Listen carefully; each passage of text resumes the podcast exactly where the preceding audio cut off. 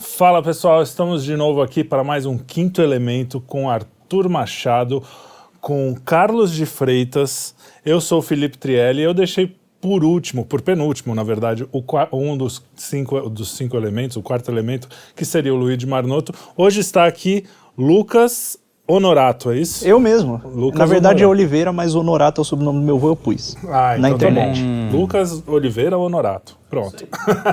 Honorável e... Lucas. e o Lucas está aqui porque o meu pai não curtiu, o Luigi, né? Não curtiu, não compartilhou o nosso vídeo e aí caiu um piano em cima dele e ele quebrou a costela. A parte de quebrar a costela é verdade. E a parte de compartilhar também. Ou seja, você pode quebrar a costela se não compartilhar nem curtir o nosso vídeo. Exatamente. E temos aqui como convidado hoje um cara que eu, faz anos que eu quero convidar para qualquer coisa. Sempre, já convidei para um, o Chinchila uma vez e eu gosto muito do Paulo Cogos aqui, o nosso querido, Grande agora Cogos. candidato a deputado também, deputado estadual. Paulo Cogos. E muito bem-vindo, Paulo Cogos. Muito obrigado pelo convite, é uma alegria, uma honra estar aqui com vocês. Pô, Igualmente. Inclusive, legal. antes de começar a, a, entrevista oficialmente, tem um negócio que eu queria falar aqui, que eu só me converti ao catolicismo por sua causa. Olha isso. Olha, Você essa é a coisa que eu mais gosto de ouvir, que na verdade foi por causa do Espírito Santo, mas Exato. servir de instrumento para ele é a maior honra que alguém poderia ter. Eu fico muito feliz e obrigado por dividir isso comigo. Que Opa, Deus sempre te conserve na fé cada vez mais. Amém. Muito legal. Pô, que curioso, eu não sabia disso. Você falou assim, de surpresa. É, exatamente. Foi. Ele começou com uma revelação é, bombástica. Exatamente. E aí, eu não sou se você. É.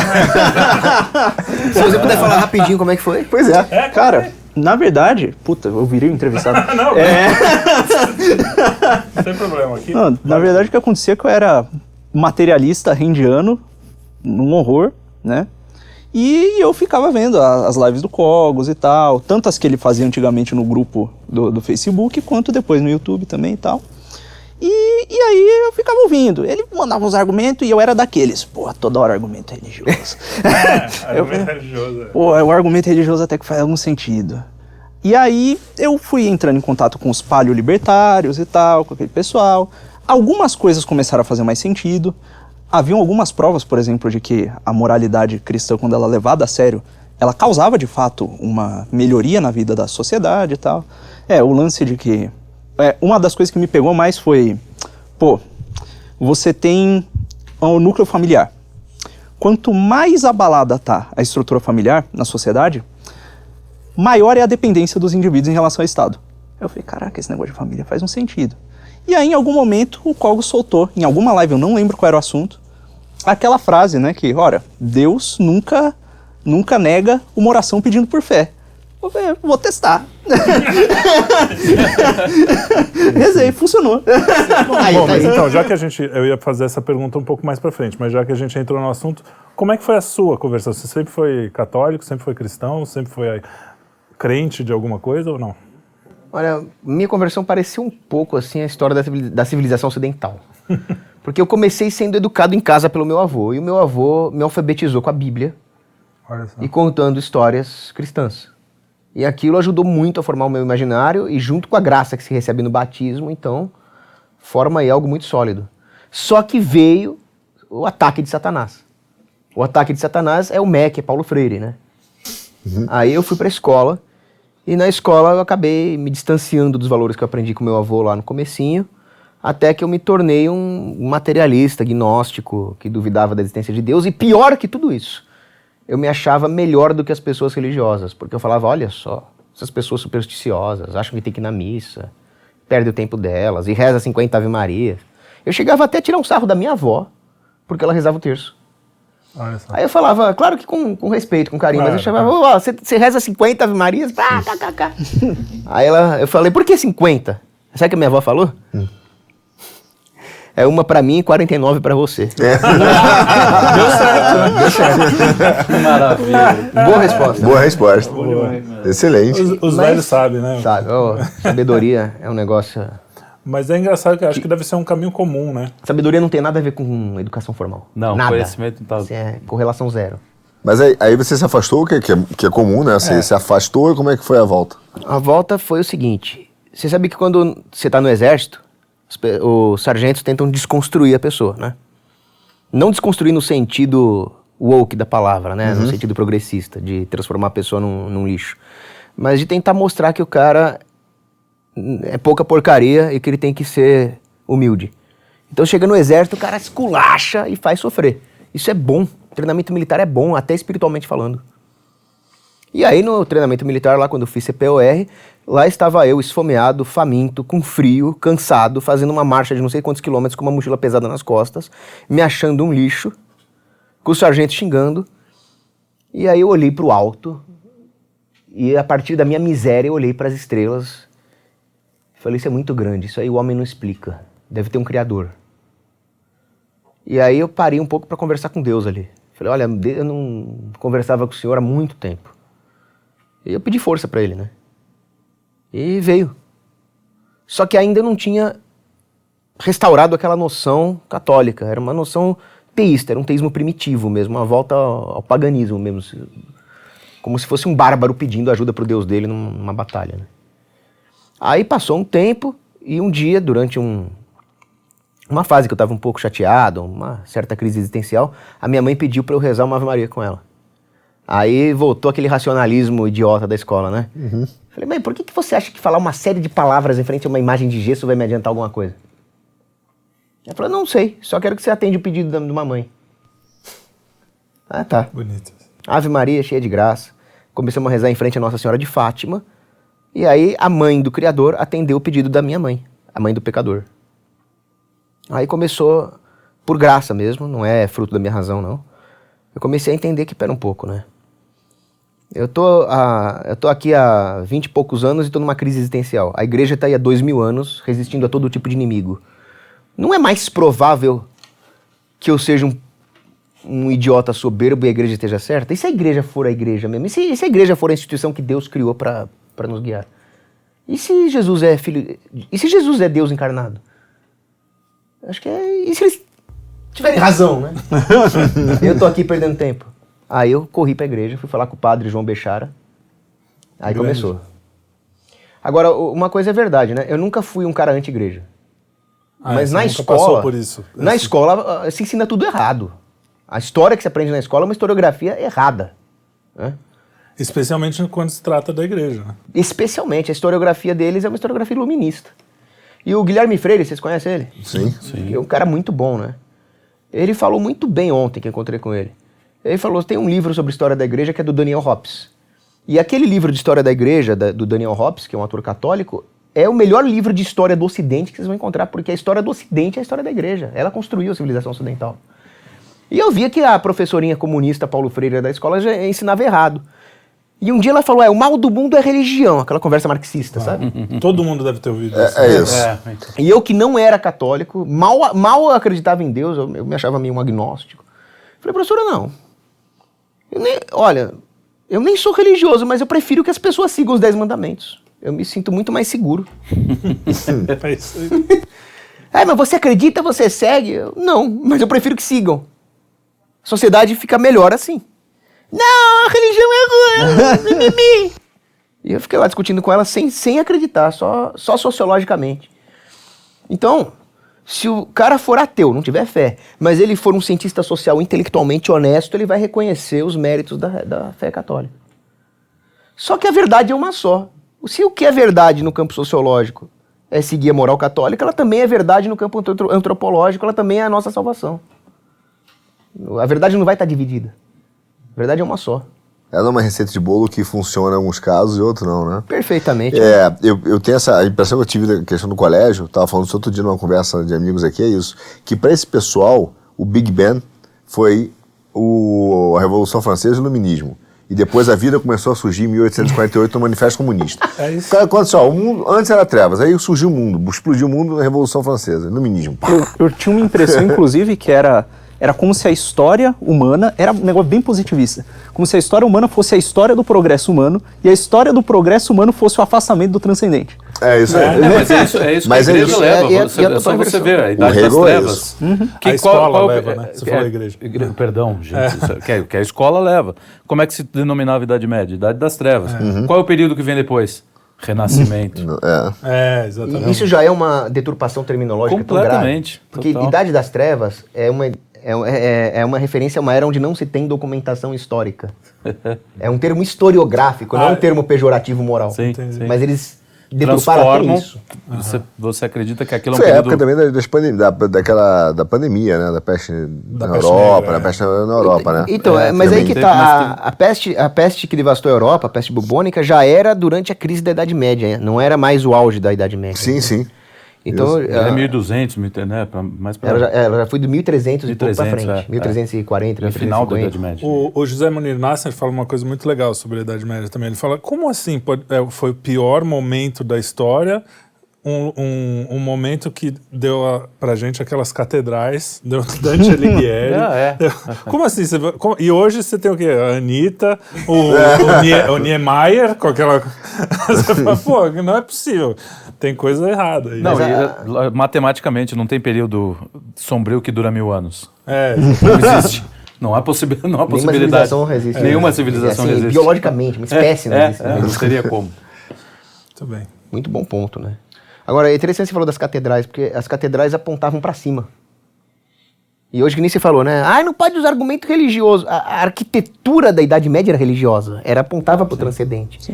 E hoje é o, é o feio, né? Os prédios brutalistas, os prédios pós-modernos são feios porque eles querem nos afastar do transcendente. Toda beleza aproxima do transcendente, né? E é por isso que hoje existe uma exaltação do mau gosto, uma exaltação da feiura, uma exaltação do, do que é ruim. É engraçado que existe. Os antigos eles tinham muito essa coisa, né? Se você pegar até o- os gregos, os neoplatônicos caindo numas macumba da braba, mas sempre tinha aquela coisa de, pô, vamos acabar logo, resolver as coisas físicas para ir pro transcendente, né? A, a ciência antigamente ela, ela tinha essa. Até essa, ela esse buscava o transcendente. é. Sim. Hoje em dia acontece um negócio, você falou da- das catedrais que apontavam para cima. Hoje em dia é o oposto. Você tá aqui em São Paulo, quando você olha para cima, as estrelas estão ocultas. É. E elas estão ocultas pela luminosidade gerada pelas lâmpadas elétricas e tal, que é, é, simbolicamente você pode ver como uma, um, um símbolo que representa a técnica produzida pela ciência moderna. Então é, você olha para cima é um lembrete da, da, da técnica, é, literalmente obscurecendo o, o que há no alto, né, as estrelas. É que seria o mau uso da técnica, né? É, exatamente. Seria é, uma- ninguém aqui quer voltar à Idade Média no sentido tecnológico, né? Não, Não, nem tem imagina, o programa. dos avanços da, da medicina, medicina, tá. do arma- da arma de fogo, que é maravilhosa, pra se defender. Do, é, cheiro, do esgoto. Eu, eu- eu sempre penso no cheiro. Todo mundo fala. É, ah, imagina, que cheiro de Paris, lindo. como é que Imagina era? o cheiro. É, mas tá voltando. É, Tá voltando a feder com esse negócio de multiculturalismo. É, Lá, né? É, lá em Paris, o, o subúrbio de Ah, Paris. aqui, você é, aqui é cheirosíssimo. Pô, Marginal, Pinheiro. Olha aqui não. Não é todo lugar que é Não, eu, tava, eu tava lendo artigos sobre Idade Média que falam que a- a- até em questões sobre higiene pessoal nós temos uma concepção errada do que era. Eles, tinham, eles tinham cuidado com a higiene pessoal bem avançadinho até. É. Eles, É. né, eles tinham festas cívicas, eles tinham longos períodos de férias. A gente tá virando escravo corporativo aqui. né? É isso aí. Mas o, o que você falou de, do gnosticismo neoplatônico, essa coisa, é interessante, que o- parece que são coisas opostas, né? O materialismo marxista e liberal de um lado e o gnosticismo do outro. O gnosticismo quer ir direto para o transcendente. Mas eu acho que o gnosticismo e o materialismo têm duas coisas, têm uma coisa em comum. A soberba. É. Porque o materialista, ele é autossuficiente no imanente, e o gnóstico acha que consegue chegar no transcendente por meios próprios. Perfeito. São, são dois soberbos iguais, né? Sim. É, a origem do, do, do- do pecado é a mesma. É a sua soberba.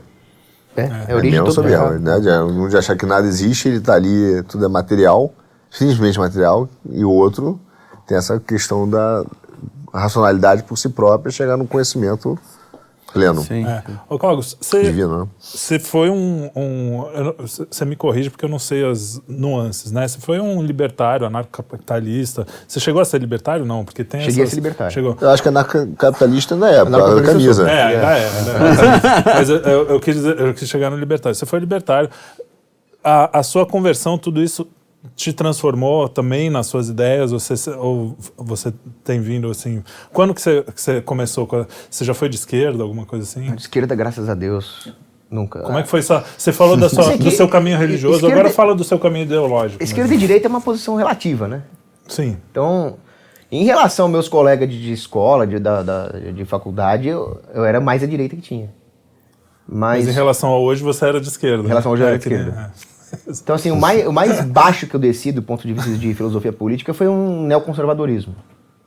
Sabe, não, o Reagan, né, Thatcher, os heróis da liberdade. Meu Deus. Pagação de pau para os Estados Unidos, é, republicanismo. Esse foi o ponto mais baixo que eu desci. Depois eu comecei, não, tem que ser uma monarquia. Aí eu fui pro anarcocapitalismo por duas vias, né? A primeira foi no exército, que eu gostei muito de servir. Por outro lado, você vê todos os erros de uma administração burocrática que não poderia existir num campo tão necessário quanto a defesa nacional. Tinha muita coisa errada. Mas o- quando eu fui parar na faculdade de administração e economia, aí foi pior. Eu me lembro que o professor chegou um dia na aula e começou a calcular o valor da vida humana. Aí, eu falei, mas o que que você está fazendo, professor? Curva Não, de utilidade. Hã? Curva de utilidade. Curva de utilidade. O cara chegou na lousa, começou a fazer um monte de conta. E o cara vai pagar não sei quanto de imposto, trazido a valor presente, o gasto com saúde, tá, tá, tá, tá, tá. O- a vida humana vale 300 mil reais. Falei, mas o que, que significa isso na prática? Não, porque aí você faz as políticas públicas, né? Se uma política pública vai salvar vidas custando mais do que 300 mil reais... É a história da multa, né? Do- do- da velocidade da pista, né? É. Do, do alto. Esse modelinho aí, né? É, você bota 100. Por que 100 km por hora? Ou 120? Que se- A partir de 120, se tiver um acidente, o cara tem uma chance de morrer, mas também não vale a pena você também é, aumentar muito a velocidade, você vai calculando a velocidade da pista em função da probabilidade de morrer e o custo de manter o cara. É, esse exemplo eu até acho um exemplo perigoso, porque eu sou contra esses- essas regulações de velocidade, elas são até piores, né? Mas é eu sei, outra- por isso que eu pus pra provocar mesmo. Não, mas ele, ele, ele começou a, a- a reduzir o homem a números. Ele começou a atribuir um valor pecuniário para a vida humana. Eu falei, isso não pode ser economia. Vocês estão criando uma falsa ciência que não tem base filosófica, antropológica. Isso não é economia. Isso não pode ser economia. Se economia é isso, eu não quero mais fazer isso. Aí eu descobri a escola austríaca de economia. E a escola austríaca de economia, ela está muito mais próxima da verdade do que aquilo que se ensina na faculdade de economia, né? Você fez também? ô? não, não, fiz engenharia mecânica. Cheguei mecânica. Aí, mas você tem- teve matérias de economia, né? Não, depois eu estudei por conta da própria economia. Na época eu trabalhei na época no mercado financeiro, eu tinha que ler o Blanchard, aquela chateação toda. Nossa, aquele é chato demais. né? Chato demais. Nossa, Deus me livre, né?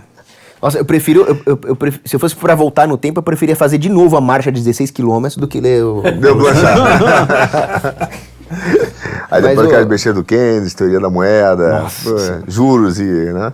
Então, o Keynes, o Keynes Inflation até pra... Quando tinha. Virou modinha no Brasil uma época, né? Até, que até hoje tem a meta de inflação, quando os Estados Unidos. Logo depois do, do Clinton ali, para segurar a inflação no mundo, veio essa teoria da meta de inflação. É, que, É, é, que, câmbio, juros e que é o tripé macroeconômico que ainda os caras se acham à direita do Keynes ali. É isso, exato. E não é, aquilo é um keynesianismo soft. Uhum. Que é o que é o Brasil, né? Que você tem Persa Arida, o Arminio Fraga, esses caras são nessa linha do controle de inflação, né? Inflation target e austeridade fiscal. É, mas, é, aí é, é bem relativo isso, né? Porque eles acreditam que os engenheiros do governo, né, os burocratas, podem controlar a inflação aumentando a moeda, quando deveria ter um livre mercado de moeda que seria deflacionário por natureza, já que as pessoas naturalmente demandam uma moeda que sirva de reserva de valor. Você acha que o Bitcoin será essa moeda no futuro? Porque ela tem um Então- ana- de anárquico, né? Então, eu sou a favor do ouro. Só que o ouro tem um problema, né? Ele é facilmente roubado pelo governo. Tanto é que o governo conseguiu abolir o padrão ouro e confiscar o ouro da população. Ao longo do, do Roosevelt, do Nixon. O Bitcoin tem a grande vantagem de proteger o dinheiro das pessoas contra a sanha do Estado. Mas ele ainda é inferior ao ouro porque o ouro é dinheiro de verdade. Ele tem uma- um fundamento ontológico melhor que o Bitcoin. Agora, num ambiente onde existe o risco do Estado confiscar o dinheiro das pessoas, o Bitcoin tem uma vantagem grande em relação ao ouro, eu reconheço isso. O ideal é que as pessoas diversifiquem. Tem um pouco de ouro, um pouco de Bitcoin e outros ativos. né? E Qualquer quem não coisa que tem do dinheiro vai fazer o quê? Mas esse- essa é a meta. Você não terá nada e será E feliz. será vida dos feliz. Essa é a meta desses exatamente. É, Isso é verdade, é verdade. Bandidos, sem vergonha. E, e esse é um bom ponto, que você pensar, aqui tem na, na economia, você tem aquela M1, M2, né, que é a quantidade de moeda né, emitida. Nunca se emitiu tanta moeda, papel, os M's tantos aí estão aumentando, e nunca se teve tão pouco dinheiro. É? Mas é isso, o nível do confisco indireto do governo é tão alto que você tem uma concentração aí de renda em alguns lugares, mas você emite muita moeda e ao mesmo tempo a turma fica sem dinheiro. Mas o, Porque eles tiram o poder de compra. Né? é, é, esse- essas moedas, as, as criptomoedas, até o Lucas estava me explicando. Não tem um, um outro lado um pouco mais é, complicado? Não fica na mão das pessoas. Porque eu não sei direito como funciona, tá? O Lucas depois me corrija. Você quer, você quer- você quer até falar? Bom, pode ser. Vai, Tem- é melhor. Vai direto Bom, na fonte. Basicamente, você tem a governança do Bitcoin, ela, ela não é ela é baseada nos nodes de, de mineração, né? Então, o cara ele tem o node, tem, tem o lance do poder de voto e tal, e tal, e tal. É assim que funciona. Acontece uma coisa curiosa. Tem controle sobre o que acontece naquela rede quem tem mais poder computacional. Porque quem tem mais poder computacional é um minerador, como é valor e tal, e tal, e tal. Quem é que tem mais poder computacional no mundo atual? Em- disponível. Os governos. Os governos, as empresas de tecnologia é, Big Tech. Big Tech. que são puxadinhos do governo. Até porque o Google mesmo não existiria se não fosse aquele famoso estudo do, do- da, acho que é- eu não sei se é da CIA ou se é da NSA, né, que tem lá o Birds of a Flock, que deixa uma teoria de que as pessoas na internet se comportariam, pessoas parecidas navegariam de forma parecida, e aí eles falaram, bom, se a gente tiver um rastreador de como as pessoas se comportam na internet, a gente pode achar grupos terroristas, achar não sei o que, tal, e tal, e tal, e aí financiaram uma pesquisa para desenvolver um algoritmo que rastreava, e, e dessa pesquisa, desse algoritmo de rastreio, né, os crawlers de, de página da web, veio, surgiu o Google, né, com investimento da, de uma agência de inteligência americana. Mas enfim, é uma digressão. Ou seja, está longe do livre mercado. Muito Exatamente. É, o, ele o Google é não é um exemplo de capitalismo mesmo. É, isso era uma das E- perguntas que. Bom, acabou. acabou. E aí você tem essa, essa situação, e você tem atualmente no hardware disponível para o consumidor as pessoas sendo cada vez mais estimuladas a usar celu a abandonar os computadores, a usar os celulares, que são, ao mesmo tempo que um celular é muito mais poderoso do que ele era antigamente, do que um computador de muitos anos atrás, ele ainda é muito menos poderoso do que um desktop atual e do que o hardware que esse pessoal tem. Então, a gente diminui o nosso poder computacional, a, a computação em nuvem começa a, a despontar. Então você vê hoje tem muita empresa que usa computação em nuvem para processar dados pesados. Tem até para jogo, o pessoal roda o jogo na nuvem e está começando a abandonar os hardwares. Então tem esse movimento, ó, consumidor abandona o hardware, a gente concentra o poder computacional. Ou seja, o dono do Bitcoin vai ser os caras. Procede? A longo prazo, a gente pode ter um cenário em que o controle dessas tecnologias que dependem de poder computacional fique na mão dos mesmos caras de sempre. Então, a sua teoria, ela até faria sentido se não fosse uma coisa, que é o blockchain. Sim. O blockchain, ele é desenhado para que não haja essa... para que a simetria do poder computacional na mão desses caras não seja tão relevante. Uhum. Então ele tem esses mecanismos de segurança, de verificação peer-to-peer, que é- conferem uma proteção mesmo a pessoa que tem pouco poder computacional na mão. O que ela tem é dela. Sim, mas numa mudança, por exemplo, para passar uma atualização específica, o, aí depende também do modelo, né? Tem, tem, tem modelos diferentes de, de, por exemplo, de autenticação, de, de transação, tem o Proof of Stake, tem o Proof of Work e tal. Mas uma mudança, uma alteração no código, por exemplo, o que é que vai ter mais peso? Então eu não, eu não entendo da parte técnica, né? Esse assunto aí você é muito mais versado que eu.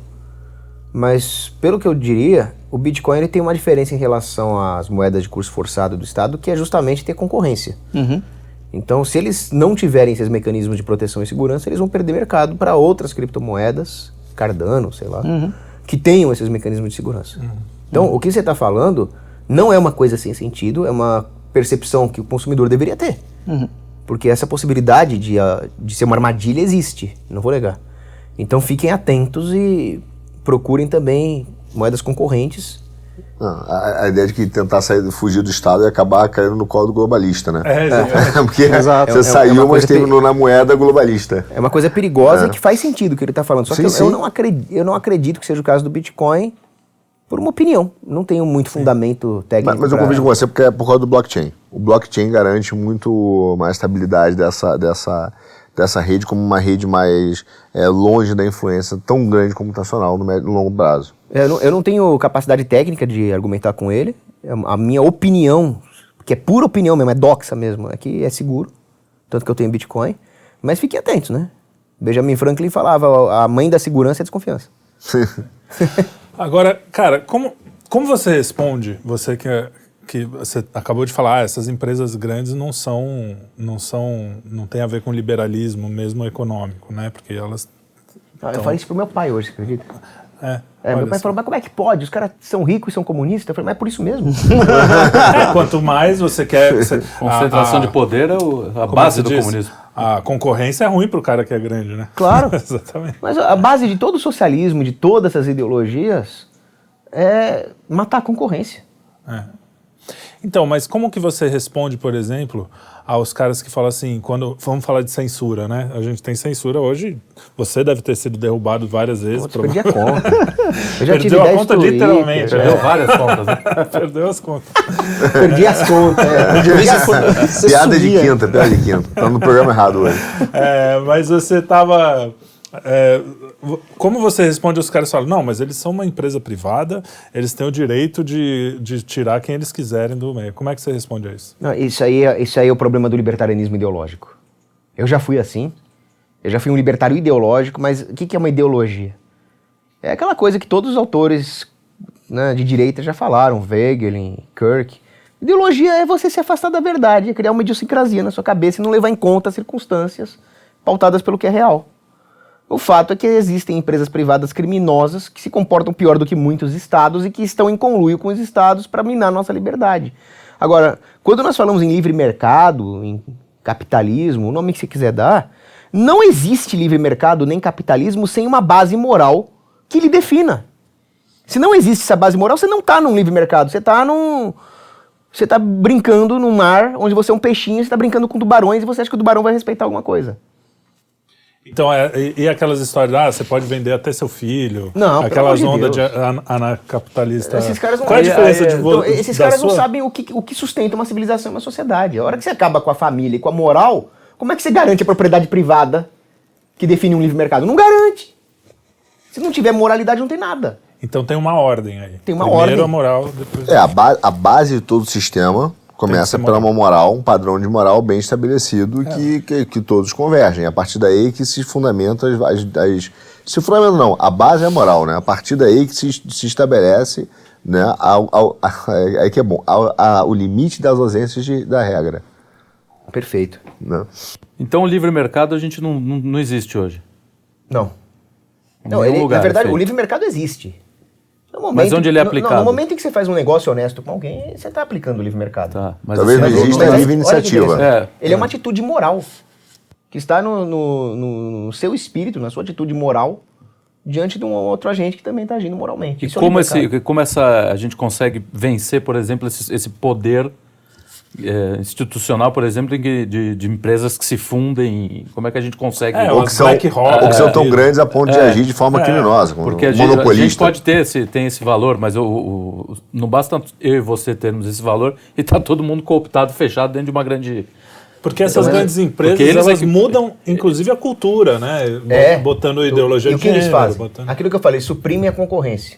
Suprimir a concorrência não é só É o suprimir oposto. o mercado. Ah, vou criar uma regulação para falir a empresa do cara. Hum, Qual é a diferença entre o escravo corporativo da, sei lá, da, da Disney e o CEO da Disney? Qual a diferença entre o escravo corporativo da Google e o CEO da Google? É virtude. O CEO da Google ele pode ser imoral, ele não tem as virtudes teologais, ele não tem fé, esperança e caridade. Mas ele deve ter disciplina, ele deve ter diligência, fortaleza. Sem caridade nenhuma. Assim, ele não está iluminado por caridade Sim. nenhuma. Cara, é- Determinação, perseverança, é, aqueles... aquelas coisas de coach lá. Justiça... E o que, que ele quer? Para garantir o monopólio, aquilo que eu falei, tudo começa com monopólio. Ele vai tentar minar não só a, a empresa do cara, o fluxo de caixa do cara, mas as virtudes que poderiam formar alguém para resistir a ele. Olha, interessante. Então faz parte do processo de monopolização a destruição das virtudes dos outros. Como é que combate isso? Com virtude. Inclusive a virtude né, da... de controlar os gastos. De reduzir as suas necessidades. Aí entra um pouco dos estoicos aí, né? Uhum. A virtude da frugalidade. Quanto menos você depender você- desses caras, melhor. Quanto mais você conseguir viver sem se viciar nos produtos que eles vendem, melhor. Sim, isso é, importante, isso é bom. E é difícil de hoje, né, Diógenes, né? É. Praticando não desapego. precisa viver praticando no barril, desapego. né? O pior é que hoje em dia, não só você. Bom, para você se comunicar, você precisa utilizar um meio É, que está completamente infectado pelos sistemas dos caras. Porque você pega o seu celular, tem. Ó, o cara sabe com quem você está falando, em que horário, a página da web que você visitou depois de falar com cada pessoa. É, ele é- sabe os é seus horrível. interesses. É como se tivesse um monte de, de, de cordinha sendo jogado em você o tempo inteiro e os caras têm literalmente um portalzinho mágico dentro do seu bolso pronto para te fisgar. E Mas complementando, você É. antes do. Desculpa. Nada. Antes do programa, você fez uma live aqui. Você precisa. desse- por- como que a gente vai fazer isso? Se você, para se comunicar com o seu público, até para fazer o bem, até para espalhar, fazer os caras se converterem, É. você precisa do instrumento. Depende dessas é que- ferramentas. É difícil, né? É, aí entra aquela coisa, aquela doutrina católica da cooperação com o mal. Se você coopera com o mal diretamente para levar vantagem, você está pecando. Mas às vezes é inevitável que tenha uma cooperação indireta com o mal, né? Então, infelizmente, eu gostaria de usar um aparelho completamente diferente da Apple, com outro sistema operacional. Mas por enquanto, eu tenho que fazer essas lives, espalhar as ideias, fazer minhas propagandas como deputado estadual, converter pessoas, evangelizar pessoas, usando esse equipamento. É uma cooperação indireta com o mal, mas eu acho que os ganhos estão em muito superando As os danos. perdas. É uma forma quase missionária de Sim. atuação também, né? É. Você está indo no campo missionário que utilizando as ferramentas que ele tem, né? Que existem. É, que também não são to- totalmente não, assim, do mal. Mas é, é, o que eu te digo não é só a- as iscas, não. É, é o problema dos algoritmos serem feitos para te viciar. Então não é só que ele conhece todos os dados que você tem. Ele Sim, conhece todos os dados que você tem e ele quer estimular a sua a dependência. psicologia Sua humana, É, a- estimular a dependência da utilização do aparelho, que é o problema que a gente Existe- vive hoje, que é grave. Isso. Existe até estudo que mostra que, em especial em mulheres, se não me engano, agora tem que, tem que confirmar, o ato de você fazer assim com o dedo causa uma descarga dopaminérgica. Então, assim, Jesus. a forma como você interage com o celular é desenhada para fazer você ficar ligado toda vez que você interage com ele. Tem inclusive um teste que o pessoal pode fazer. Se você usar um Android, é, habilitando as configurações de desenvolvedor, você pode deixar a tela do celular em preto e branco. Deixa a tela em preto e branco e, e tenta usar o celular durante o dia a dia. Você vai ver que na hora que você desbloqueia o celular, sem aquele monte de cor que os caras passaram horas ali é, fazendo engenharia para até. Você vê que você olha pro celular, dá até um desgosto. Você fala, "Ah, eu não quero usar esse negócio. É, então tem. Ah, é uma boa coisa para se fazer, então. para reduzir o vício e a dependência. Agora, Agora- tem gente que fala, ah, mas é, esse negócio de viver independentemente do sistema é para riquinho. Tem uma coisa que eu sempre falo, um exemplo. Por que que em vez de levar os seus filhos para Disney, uma empresa abortista que prega ideologia de gênero, que só tem lixo cultural, vocês não levam ele para cidades históricas, em Minas? Para conhecer a cultura nacional, a raiz católica nacional. Vocês vão gastar muito menos dinheiro e vão ganhar muito mais. Então é só um exemplo de como dá para fazer as duas coisas, economizar e se aprimorar. Ah, hoje com a internet também não tem muita desculpa. Claro, tem a desculpa de você não saber o caminho. Mas acesso a gente tem, né, cara? Você tem, por exemplo, eu tô, eu tô seguindo, eu acho que eu até falei no programa aqui, todas as aulas do Munir Nasser, que é um, pô, só ali você tem um. E você consegue no Spotify, em qualquer lugar, né? Não, e, e a diferença o- que ele falou nisso, que é dá uma diferença entre conhecimento, eh, informação e conhecimento, Exato. sabedoria. Você não- precisa gastar rios de dinheiro para estar com conhecimento e uma sabedoria, e sabedoria sobre a vida.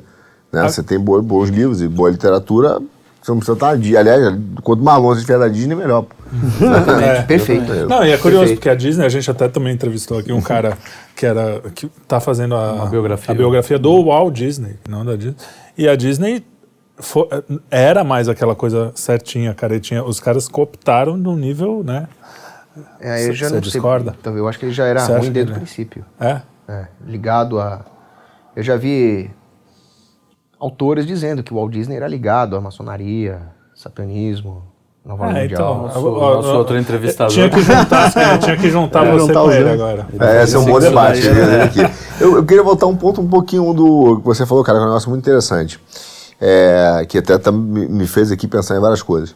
Porque é, a gente, eu acho que a partir de 1900, é, 1990, no, no Brasil em particular, 94 talvez, né, quando houve uma abertura econômica maior, é, e no mundo com liberalismo, vindo aí do, do, do efeito do Reagan, de 80, aquele negócio todo, no nosso imaginário até hoje, as grandes empresas são um porto seguro. Tanto que o sonho do, do, do engenheiro era ir para Shell, trabalhar numa empresa gigante, né? Pô, ter uma, no início da carreira o cara ganhava um computador, só aquele celular gigante. Então, o cara, trabalhar numa grande empresa era um grande sonho. E essas grandes empresas viraram um referencial, cara, para muita gente, como se fossem coisas boas. Sim. E na verdade você botou um ponto importante: tem muita grande empresa que tem atitudes mais criminosas para exterminar a concorrência do que às vezes a gente encontra na própria sociedade. Né? E- E essa ligação entre as grandes empresas e o Estado. Você vê isso de forma gen- assim, uni, universal no sentido, ela ocorre sempre essa relação promíscua entre as grandes empresas e parte do Estado para eliminar a concorrência? Infelizmente, sim. Tem um autor que eu não concordo com tudo que ele fala, que é o Burnham, ele fala de Managerial Revolution. Né? Sim, o James Burnham, não é isso? É, ele mesmo. E quando ele trata de Managerial Revolution, ele está colocando mais a culpa nas grandes empresas do que no Estado. Então ele diz que essa burocracia empresarial acaba tomando uh, o Estado e etc. Mas aí que a posição anarcocapitalista é muito relevante. O Estado é uma empresa. O Estado é um monopolista da empresa de governança, porque a governança é um serviço legítimo. Aí que eu discordo dos libertinhos bobo, né? Que não acreditam em hierarquia. Tem que ter a governança. Você tem que ter um, um líder que proteja o povo, que faça valer a cultura e a religião daquele povo, né? E que impeça as guerras internas e puna os crimes. Isso é um serviço, mas é um serviço que surge espontaneamente nas sociedades. As monarquias medievais surgem assim. Você teve a queda do Império Romano, começaram as invasões bárbaras, e as aristocracias, as elites naturais falaram, ó, protejam-se aqui atrás da minha muralha, e assim uhum. se formaram os feudos, os ducados. É, porque o pessoal acha que rei foi assim, né? Saiu do lago, ah, é. eu sou o rei. É. começa, começa de forma legítima. Começa de forma legítima. E tem que ter essa hierarquia mesmo. Sim, sim. A, a, nobreza, os títulos nobiliárquicos ali da Europa medieval refletem a hierarquia celeste, dos anjos e com Deus acima deles. Tem que ter tudo isso. Só que eles podem se perverter. E eles se pervertem no exato momento em que eles se tornam uma empresa abusiva. No momento em que eles suprimem a concorrência e veem os súditos não mais como pessoas a serem servidas para a glória de Deus, mas como uma fazenda humana de onde eles podem extrair tributos. Uhum. Uhum. Então, o, a governança se torna maligna no momento em que ela se torna uma empresa abusiva. E aí esse conluio entre empresas abusivas e Estado sempre vai existir porque no final eles são a mesma coisa. Sim. Uhum. E o objetivo de destruir a virtude? Como a empresa hoje, pô, um monopólio, você falou, ah, o objetivo dela é destruir a virtude para não ter a concorrência. Como é esse, esse, esse pulo, quer dizer, esse link entre a empresa abusiva destruindo a virtude? Aí, aí Qual é o motivo da destruição da virtude? Bom, o motivo para mim é transcendente, né? Uhum. Eles querem afastar as pessoas de Deus. Mas não é, não que o vereador da Xiririca da Serra comunista quer fazer isso. Ele é, ele é um servo até inadvertidamente desse sistema. Mas por trás de tudo isso, da nova ordem mundial da maçonaria, está o demônio. Uhum. O demônio quer afastar as pessoas de Deus. Uhum. Quer que todo mundo seja escravo dele no inferno. Mas aí, nos vários níveis, vão existir vários incentivos. Num nível muito baixo, sei lá, o nível de um vereador, de um deputado, o cara tá fazendo algum conluio com alguma empresa, ganhando dele. Sim. E no campo privado, quer dizer, uma empresa monopolista que quer destruir a virtude para não ter concorrência? Aí ele está explorando o consumismo.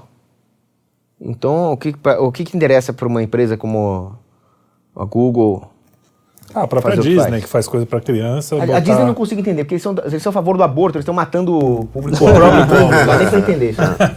Deve ser um esquema muito filha da mãe mesmo. Tem... Mas, mas dá para entender essas, essas outras empresas que fazem lobby. Então eles passam uma série de regulações. Quem é que tem dinheiro para arcar com o custo das regulações e para contratar advogados? São os grandes. O que acontece com o pequeno? Vai à falência. Uhum. Então o pequeno empresário vai à falência, ele vai procurar emprego como assalariado. Aí é muita gente procurando emprego para as poucas grandes corporações que restaram. Vai formando mão de obra barato, o cara vai ficando escravo é. e vai perdendo a sua formação de virtude dos seus dons. Não, né? aí vira, aí o salário é baixo. Aí, aí a, a, o que o Marx falava de formação de um exército de mão de obra de, de reserva Isso. se concretiza, mas não por causa de uma a característica inerente ao livre mercado. Aí que o Marx erra. Mas por causa da interferência no livre mercado. Aí o sujeito não tem mais tempo de se aprimorar. Ele vai ser um escravo corporativo. Quando é que ele vai sentar e ler um, um livro de Platão ali? Nunca. Quando é que ele vai falar, bom, vou agora para minha fazenda caçar e treinar com minhas armas? Uhum. Não vai. Ele vai morar num cubículo superfaturado que não tem espaço nem para constituir uma família direito. Aí não tem espaço para constituir uma família direito, ter filho é muito caro. Aí ele se afasta completamente da moral católica e começa a usar métodos de controle de natalidade e aí vai embora. Aí a sociedade vai. Inclusive, existe uma coisa que acontece já hoje, é, inclusive se liga com o ponto sobre o Bitcoin, né? Que a gente tá, pô, não tenho capacidade técnica para avaliar isso aqui e tal. Cada vez mais da nossa vida, ela está sendo tomada por esses artifícios técnicos, pela tecnologia e tal e tal e tal. E acontece uma coisa curiosa, né? É, você se torna dependente dessas empresas para fazer diversas coisas, você não sabe como é que os meios de ação que eles te dão funcionam, e você fica completamente na mão deles, você não sabe se defender, você não sabe, eles controlam todos os estímulos que aparecem na sua frente, né? E eles, aos poucos, vão tomando controle da intermediação do trabalho, por exemplo, você pega os entregadores, que, que agora não tem como sua interface com, com o consumidor final e com, com, o, com o restaurante com o qual eles trabalham, uma empresa de tecnologia.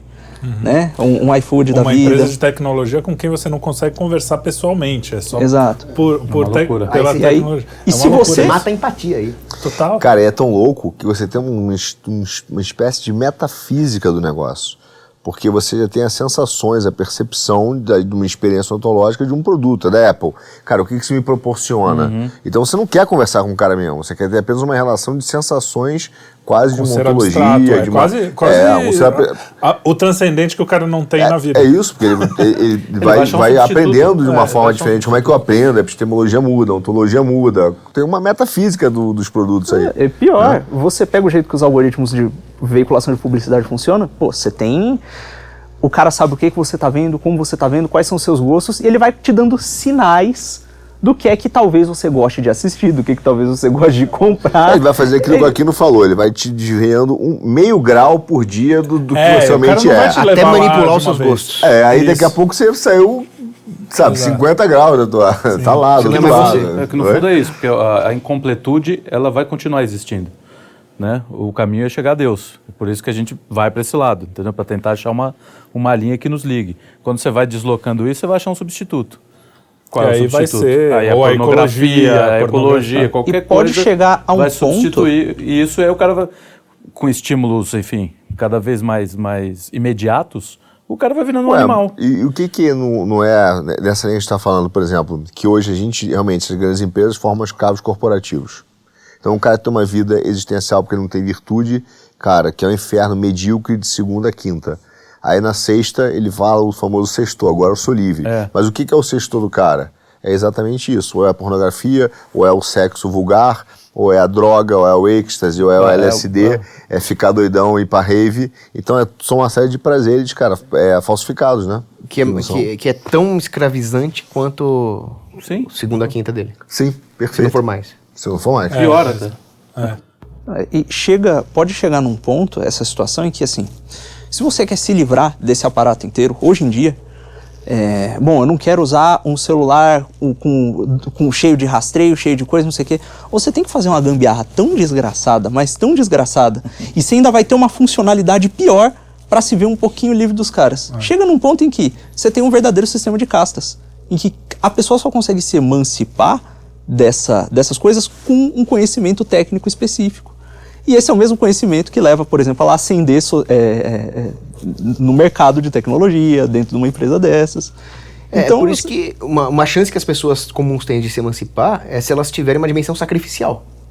Uhum. Elas vão sacrificar algumas coisas para se emancipar. Mas quando a sociedade perde o transcendente, ela necessariamente perde a noção de sacrifício também, né? Uhum. Uhum. Isso é um problema. Agora, ela nem percebe o que é o sacrifício, nem consegue entender o que é o sacrifício a verdadeira dimensão de o que é um sacrifício. Uhum. O sacrifício ele acha que é isso, ficar de segunda a quinta trabalhando. Isso. Ele já faz isso. É, ele acha que é, é isso. É, você ia falar é, alguma coisa perfeito. agora? Não, eu tava. É interessante que outro dia meu pai me chamou para ir com, com ele, com a minha mãe, num restaurantezinho bem tradicional lá do Brás. Aqueles restaurantes que tem um monte de foto na parede, tem uma uhum. Nossa Senhora em cima do balcão, um negócio raiz mesmo. O garçom, gente boa, conversador, piadista, né? Só que esse tipo de restaurante está cada vez menos frequente. Muitos deles fecharam por causa da ditadura sanitária. E aí nós passamos em frente a uma dessas redes aí, Burger King, sei lá que diabo que era, que as pessoas entraram lá dentro, não falaram com ninguém e tinha um monte de computadores verticais. Sim. E o cara tu, tu, tu, tu, tu, tu, e saiu o hambúrguer dele, né? Só que isso aí é o que está se difundindo. E o local, o peculiar, aquilo que realmente manifesta uma cultura tradicional está se perdendo. E quanto mais as pessoas não tiverem, mais, não tiverem dinheiro para poupar e forem só consumidores, mais elas vão se tornar escravas dessas grandes redes. E aí que tá, esses caras todos trabalham no sentido de destruir a poupança da população.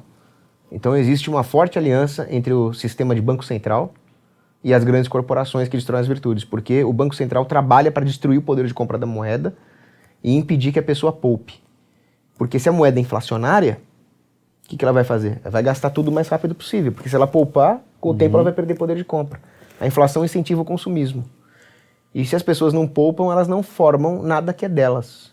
Elas são só tomadoras de empréstimo para consumir. É aquela velha história que a gente falou aqui. Escravo do crédito. Não vai ter nada e vai ser feliz né? na cabeça não. deles. Não, e, e, e, tem um lado pior, porque é escravo do crédito também.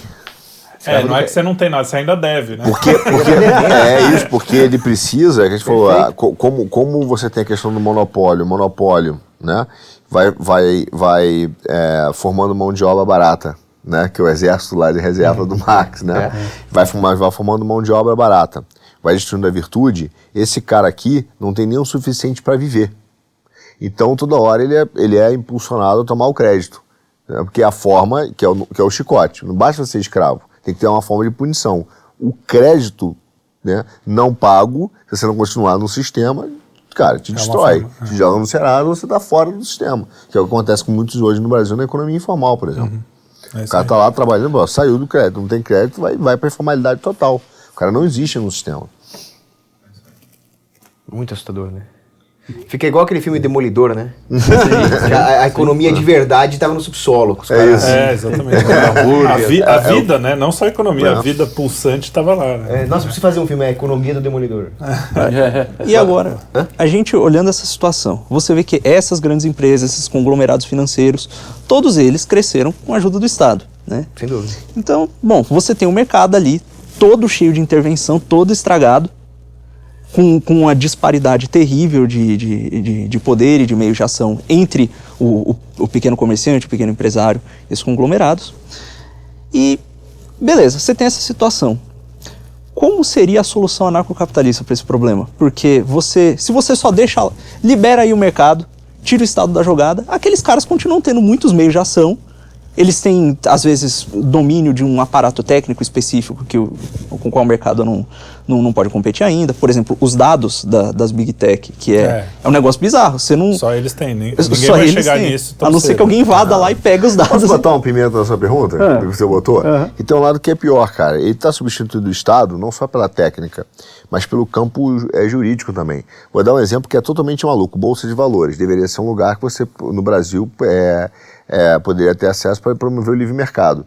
Ela atua como um agente de quê? Das grandes corporações. Ela não quer concorrência, que o monopólio tem um uma bolsa no Brasil é um monopólio. É um monopólio. Ela, ela, ela faz o que? Ela dá ideia de poupança? Não, ela extrai, é quase uma, uma instituição extrativista hoje. Ela extrai do pequeno, da turma, joga para as grandes corporações e utiliza o que para manter o controle? A autorregulação. Ela substituiu, por exemplo, o Estado. Substitui. Através da autorregulação. Então ela extrai, mantém o monopólio, forma né, no Brasil principalmente, é, uma concentração de empresas, tanto que você tem de corretora, você deve ter aqui, três, quatro corretoras, faz 60% do mercado. E de empresa, você vai lá, são todas grandes. Não é uma bolsa, por exemplo, que atua para quê? Para pequena e média empresa. Não é o cara que vai financiar o small e o middle, né? o middle cap lá, o, o médio empresário. Ele só financia as operações dos grandes e dá a licença para o cara entrar. Né? Então você tem um problema que você tem essas grandes corporações pela técnica, pelo meio de ação da entrada do dinheiro e pela autorregulação. O cara substitui o Estado, cara. Como é que a solução anarcocapitalista? Boa. O anarcocapitalismo ele é uma concorrência de instituições políticas e econômicas. Então não teria como ter monopólio no anarcocapitalismo. Tem um autor que chama George Reisman. Ele é meio randiano, né? Tem os problemas dele. Mas ele falou muito bem, como economista brilhante que ele é. Monopólio não é quando o sujeito domina o mercado. Quando o sujeito domina o mercado, ele tem o mérito de ter conquistado o cliente. Monopólio é quando não existe a possibilidade legal de concorrer com ele. O anarcocapitalismo é a quebra, por definição, dos monopólios políticos e econômicos que existem hoje. Mas isso mesmo que o Estado tenha que interferir, nesse caso. Entendi. Mesmo que o Estado tenha que interferir. Por exemplo, um Google da vida só se o Estado interferir hoje em dia. Aí no se caso, mas interferir no sentido de parar de bater nos concorrentes, ele já ajudaria demais. Tanto é que até você falou, né? Como é que a pessoa vai ter um sistema para concorrer com a Apple, etc. Já tem. Por exemplo, no meu canal eu, eu tenho uma parceria com uma empresa chamada Unplugged, que é um ex-militar que usando tecnologia que ele aprendeu lá no, no exército, aplicou para criar um sistema operacional imune a esses rastreamentos das big techs. É uma solução de mercado. Uhum. O que precisa ter é incentivo para esse tipo de empreendedor fazer esse tipo de coisa. Uhum. Né? Mas que tipo de incentivo? O incentivo é o Estado parar de bater neles. Né? É o famoso de... para de atrapalhar. Para de atrapalhar, também Agora, o Estado, se o, se o governo tiver uma função, qual é a função dele? Punir os criminosos. Ora, os lobistas, a Google, que fazem todo esse tipo de lobby para ferrar a população, são criminosos. Então a função do Estado é colocar eles na cadeia, não é regular o mercado. Eu pego o Google, pego o Facebook e manda para o presidente de Pedrinhas. Acabou essa função do Estado. Muito bom. Agora, a gente tem um, a gente tem um pepino aqui. Você, você falou agora, antes da, da gente começar a gravar, da, da de... Eu, ah, eu vou privatizar tudo. Não era isso? Foi uma das coisas que você falou? Desestatizar tudo. Desestatizar tudo, isso. É, hoje a gente tem coisas que, por exemplo, a desestatização de várias coisas foram feitas assim. A China comprou uma boa parte, como é que você resolve isso? Porque se desestatizar simplesmente, a gente tem uma soberania, que a gente já falou Ela muito pode levar sobre um problema isso. de soberania, né? É, eu, eu fico bem dividido com essa história, porque você eu... pega os Correios, os Correios é a logística do Brasil, a gente também já falou isso aqui. Como é que você, ah, vamos distribuir e vai ficar um monopólio, um cara lá, ou mesmo que sejam três ou quatro empresas chinesas cuidando da logística do Brasil, como é que Por isso que eu não falo em privatização. Eu estou evitando o termo privatização, estou falando desestatização. Porque quando um conglomerado chinês compra essas coisas, todo mundo sabe que quem vai controlar é o Partido Comunista Chinês. Isso, é, isso é uma desestatização? Não, isso é estatizar mais ainda. Você está passando do Estado é pior, local... Né? Está tá estatizando tá internacionalmente. Tá imperialista é. comunista Você está trocando de jaula. É. Quando o traidor da pátria, que o Bolsonaro muito bem falou que devia fazer com ele, eu não vou repetir aqui para não derrubar vocês. Mas vocês sabem, né? Procurem. O que fazia com o traidor da pátria? Bolsonaro. No tocante isso daí. No tocante a questão da traição da pátria, tá ok? Vai lá, o que que... E aí não era mais presídio de pedrinha, era coisa pior. É. Mas o Fernando Henrique, que é um traidor socialista da pátria, o que, que ele fez com a Vale do Rio Doce? Ele, ele não desestatizou. A privatização da Vale do Rio Doce foi uma estatização ainda pior. Porque no momento que ele vende para os globalistas, para o Warren Buffett, para o George Soros, seja lá quem for, quem são esses caras? Esses caras são os que controlam os próprios estados. Então, uma estatização ainda maior. O que deveria ter uma desestatização. E a única forma de desestatizar não é com o Estado controlando para impedir que os globalistas tomem, mas sim deixando o capital honesto e privado pulverizado local gerir com a superioridade que o empreendedor tem em relação às burocracias. Porque a Vale do Rio Doce foi exatamente o erro do regime militar, que economicamente era de esquerda. Sim. O pessoal fala, ah, e o regime militar era uma ditadura. Ele era, mas não porque ele matava comunista. Comunista ele matou pouco. Ele era uma ditadura porque ele regulava a economia. E aí, o que, que ele fez? Ele criou uma coisa ingerível lá no regime Geisel, com a Vale do Rio Doce, uma burocracia Monstruoso. monolítica, que não tinha mais o que fazer se não pegar tudo aquilo de uma vez e vender para quem está acima, uhum. para os globalistas. Então você criou ali um centro de, de fragilização, que eu chamo. O, né? o... Você juntou tudo numa coisa capturável. Ah. Mas na prática, você, globalistas. É, então, na prática, ia pegar, por exemplo, uma Petrobras, né? Pega o Petrobras, você vai vender, mas você vai vender quem? Para a população. Então, haveria uma, uma venda onde cada pessoa não poderia ter mais do que, sei lá, 2%, mas são indivíduos, pessoa física. mas, mas se puder ter mais de 2%, possa ter. Tá. Só que como é que ele vai ter mais de 2%? Barateando e aumentando a qualidade, o consumidor falando... Na hora que ele não conseguir mais fazer isso, o consumidor fala...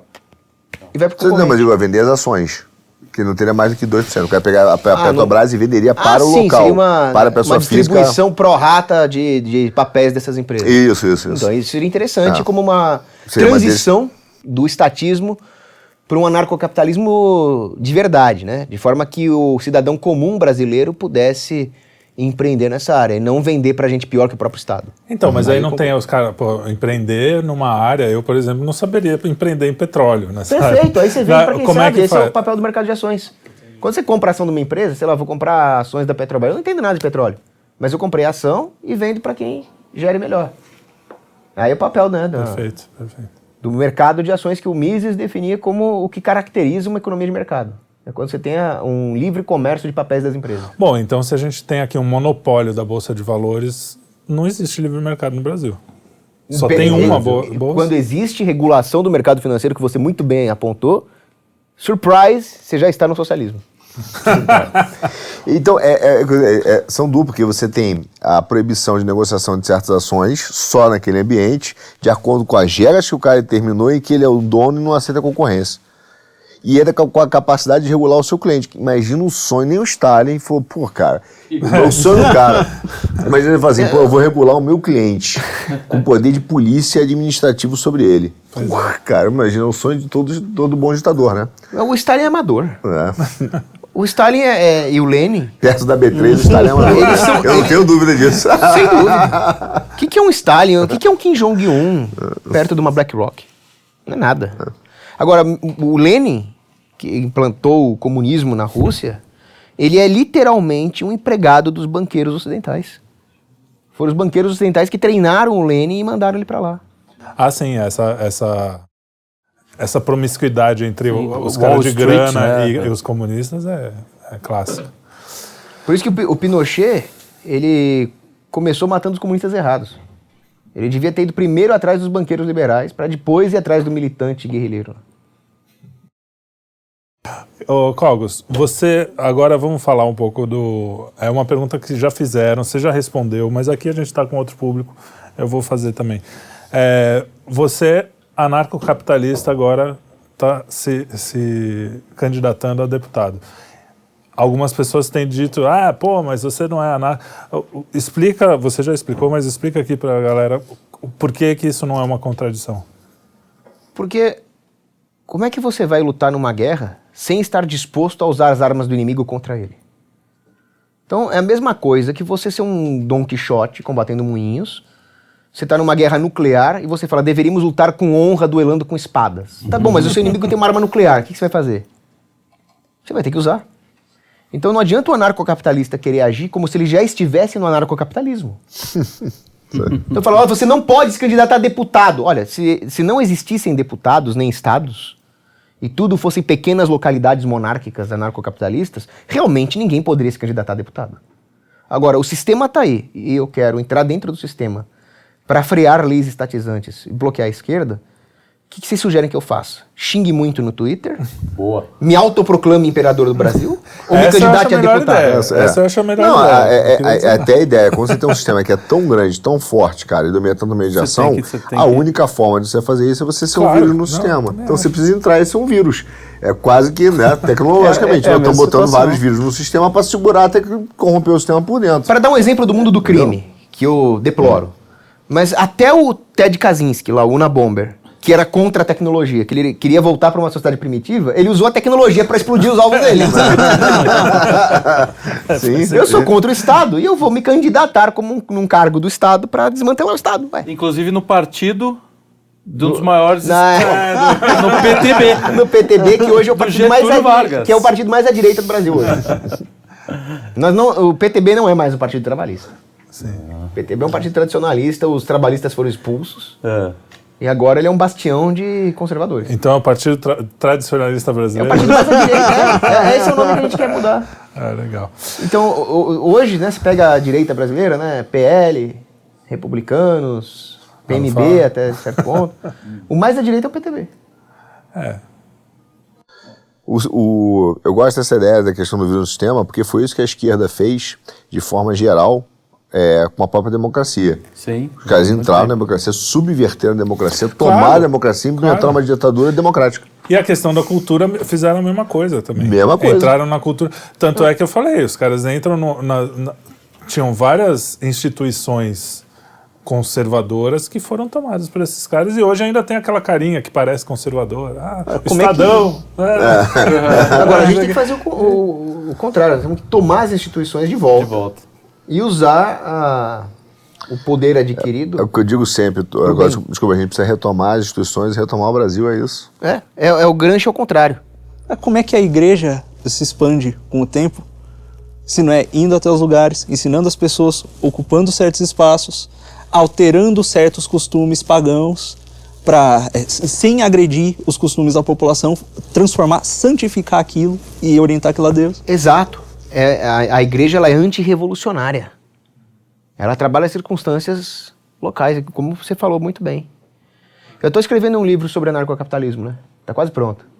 Oh, curioso. E na parte que eu falo de justiça sem o Estado, eu cito o modelo da, Islândia, da Irlanda medieval, que eles tinham certas instituições legais. E quando a igreja chega lá, ela não muda as instituições legais que eram típicas do paganismo celta. Ela eleva a perfeição cristã. Mas ela faz isso, né, respeitando a cultura local, adotando o modelo irlandês. Em outros países ela adotou o modelo local também. Então hoje nós vivemos num mundo onde existe o Estado. Como é que nós vamos combater o Estado sem nos transformarmos em revolucionários? Como é que é o seu De mundo ideal? forma. Vai, tudo bem. A gente sabe O que mundo- utopias não, é- não é o nosso. O meu mundo Mas, ideal assim, é quando eu morrer no estado de graça. não Se você fosse o Aqui não imperador do isso. Brasil, se você fosse o imperador do Brasil, o que, que você ia. Não, eu, que que você ia eu fazer? nem, nem eu jamais faria um mundo ideal. Tenho horror a isso. O mundo ideal já é uma ideia revolucionária, nominalista, de construir o reino de Deus aqui na Terra, uma torre de Babel. Mas como você faria para viver uma sociedade, para ter uma sociedade que, que É o, o- Estado não atrapalhasse? Então, o que papel do rei não é criar um mundo ideal. O papel do rei é matar bandido. Basicamente isso. Se o rei quiser fazer qualquer coisa que não seja matar bandido, ele já é um bandido. Matar gente má. Matar gente ruim, malicídio mesmo. Então o papel do rei, Malicídio é bom. né? o papel do rei é defender fronteira, matar bandido, impedir guerras internas e fazer o máximo possível para preservar a moral católica para que a sociedade floresça dentro dessa moral católica, que é aquela coisa, é o poder temporal, a espada temporal a serviço do poder espiritual. Mais que isso, ele já é um esquerdista de maldito que tem que ser retirado. Entendi. Você tem é, opiniões bem fortes, né? Cê- cê- isso te causou problemas, não? Como é que. O que, que Eu sei que fala? Tem que matar, tem que matar. com a Vera Magalhães, que foi chateada Então, eu porque não ele botou de isso. templário. A Vera Magalhães. Eu nem já, a opinião dela é merda pra mim. Mas é, é que eu acho engraçado isso. Eu chego aqui e falo, o papel do rei é matar bandido. Todo mundo. "Ah!" Mas essas mesmas pessoas defendem matar a pessoa que não quiser pagar imposto. Defendem matar a pessoa que não quiser tomar um negócio. Ué, eu só tô falando que tinha que matar os bandidos corretos. Defende, defende matar a pessoa que nem nasceu ainda. Defende matar a pessoa que não nasceu, meu Deus, bebê. É, essa, É, essa mas eu eles nunca falam que é ma- matar, eles falam que é direitos reprodutivos. Eles falam bonitinho. É engraçado que são duas palavras que, que não tem nada a ver com o que é, né? Não é nem direito nem reprodutivo. Porque se, se tem uma coisa que você vai acabar é com o direito e com a reprodução. Né? É o controle Muito bem. total da linguagem mesmo. É, né? total. Corrupção total da Não, linguagem. esse é o bom de terminologia, né? Eles falam, por exemplo, ah, eu sou pro-choice. Você não tá dando escolha pro bebê e ainda tá querendo se eximir das consequências das suas escolhas. Como é que você é, É. pro-choice? Pois é, se fosse pro-choice mesmo, as suas escolhas têm as consequências e você arcaria com elas. Isso. né? Muito bem. É, eles falam que tem uma humanidade, só que a humanidade não tem nada de humanidade. É uma redução da humanidade, é, pô, é uma Sim, bestia, Abstração. É, é, é quase uma besti- bestialização, né? É, então, mas eles lá, mas é o somos tá humanos e tal. Entendeu? Geralmente coração quentinho é com a gente morrendo. É, são essas coisas aí que os caras falam, né? E arte, Cogos? Vamos falar de coisas falar de mais, mais, de arte. mais legais. Quais, quais são Que música você gosta de ouvir? Você, eu sei que você canta muito bem, você tem um vozeirão. Não, quem canta bem é meu pai. Ele tá concorrendo no The Voice do Clube Paulistano. Então, é, Vamos torcer por ele. meu pai é que canta. A Eu, eu não, quer amador. convite pra ir lá? Pra assistir? Vamos, vamos arrumar um convite pra você. Pô, legal. Eu, Eu sou, ver. mas eu sou amador. Meu pai é o profissional. Mas você- não, mas eu como músico posso falar, você tem um vozeirão mesmo. Você tem... Ouvir, ouvir um elogio desse do músico do Porte do Trielli é uma grande honra pra mim. É o auge da minha carreira musical. É, vamos, fala, fala um pouco o que, que você gosta de ouvir em casa. Você bota alguma coisa pra ouvir? O que, que você Eu ouve? gosto muito de sertanejão. Sertanejão, Sertanejão mesmo? raiz, principalmente. Tem uns coisas modernas boas, né? Eu gosto de Vitor Não. e Léo, Ah, mas eu gosto mais dos raizão mesmo. é, os raizão eu concordo. Quem que Aliás, você eu tenho. eu- uma, uma vez eu, um Não, primo meu. nem é raiz, Nem raiz mais. Um primo meu que na época tinha uns 8 anos. Fazia muito tempo que eu não via ele. Quando eu cheguei lá, ele tava ouvindo Pablo Vittar. Ah, não. Eu falei, você não tem direito de usar o meu sobrenome e escutar Pablo Vittar. É isso, Porque, a assim, família, ó. Então, a família tem que ser ditatorial mesmo. Livre mercado é, no, É, na no sociedade, nível global. é. assim, né? Família não. Família é ditador. Não, você tá, tá carregando meu nome, tá certo. É. Tem- aí eu falei, não, você vai regra. escutar coisa que presta. Aí eu coloquei aquelas coisas bem antigas mesmo, Valdeci Misael, Lourenço Lorival, Aí Tião é Carreiro e. Pardinho. Esse é, são os meus preferidos. Tião Carreiro e Pardinho. É? Maravilha. Tem bom gosto. É bom bons. mesmo? É muito É. bom. E clássico também, vai pro, um pouquinho pro clássico. Aí clássico, gregoriano. Né? Muito bem. É que eu, sabe qual é o problema, cara? Ah. Tem cara que gosta de se achar. Sim. Fala, não, só escuto gregoriano. Sim. Só escuto coisa mais. A música acabou depois da Idade Média. Saco, né? E Como cara é que não- você e disse? cara- Você tem uma coisa boa pra isso? É a direita Que é direita cenográfica? cenográfica.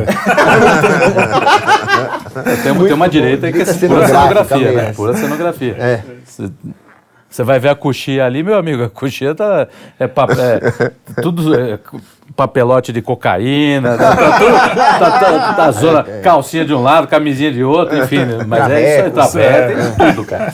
Cara- tudo. cara Agora que- na frente você tem lá o, o, A cenografia cruz, toda. o, O cara acha que tomismo é suspensório e gravata borboleta. Exato, umas coisas assim que me, Não, mas- eu fico, fico horrorizado. Mas voltando, você, é, é, você tem alguma coisa assim de música? Porque o pessoal anarcocapitalista, direito, assim, gosta do metal. Eu tenho horror, assim, acho Eu também, chato esse pra metal é chato. Você curte um metal? Eu gosto um pouquinho, não é meu favorito não, mas é que tem, tem uns metais épicos com valores heróicos aí Então, que mas vale a pena épico por épico, vai no Haydn, no Beethoven, tem épics. Não, é bem melhor.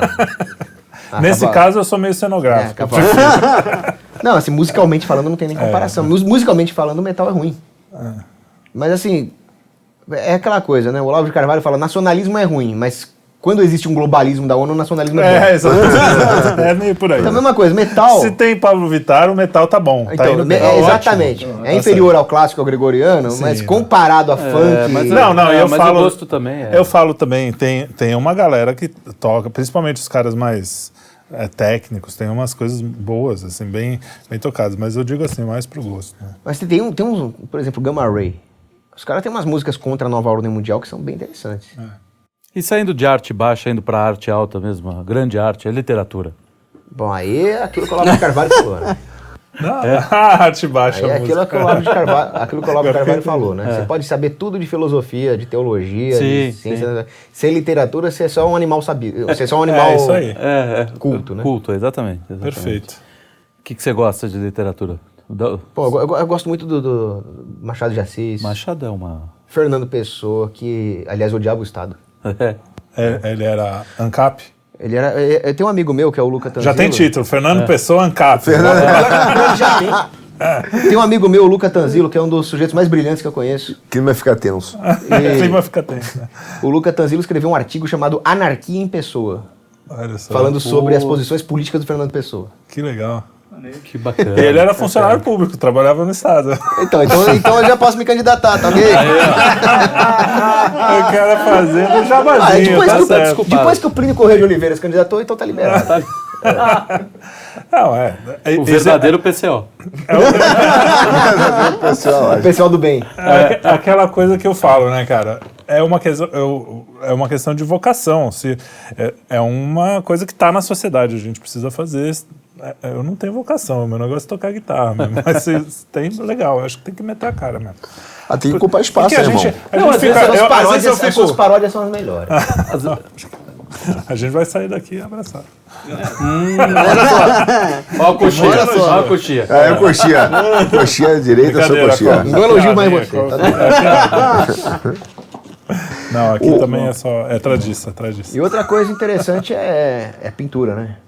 Pintura. As artes visuais, em Artes geral. visuais, é, Arquitetura é importante. Mas tem coisa sim. nova assim que rola de- nessa Olha, área?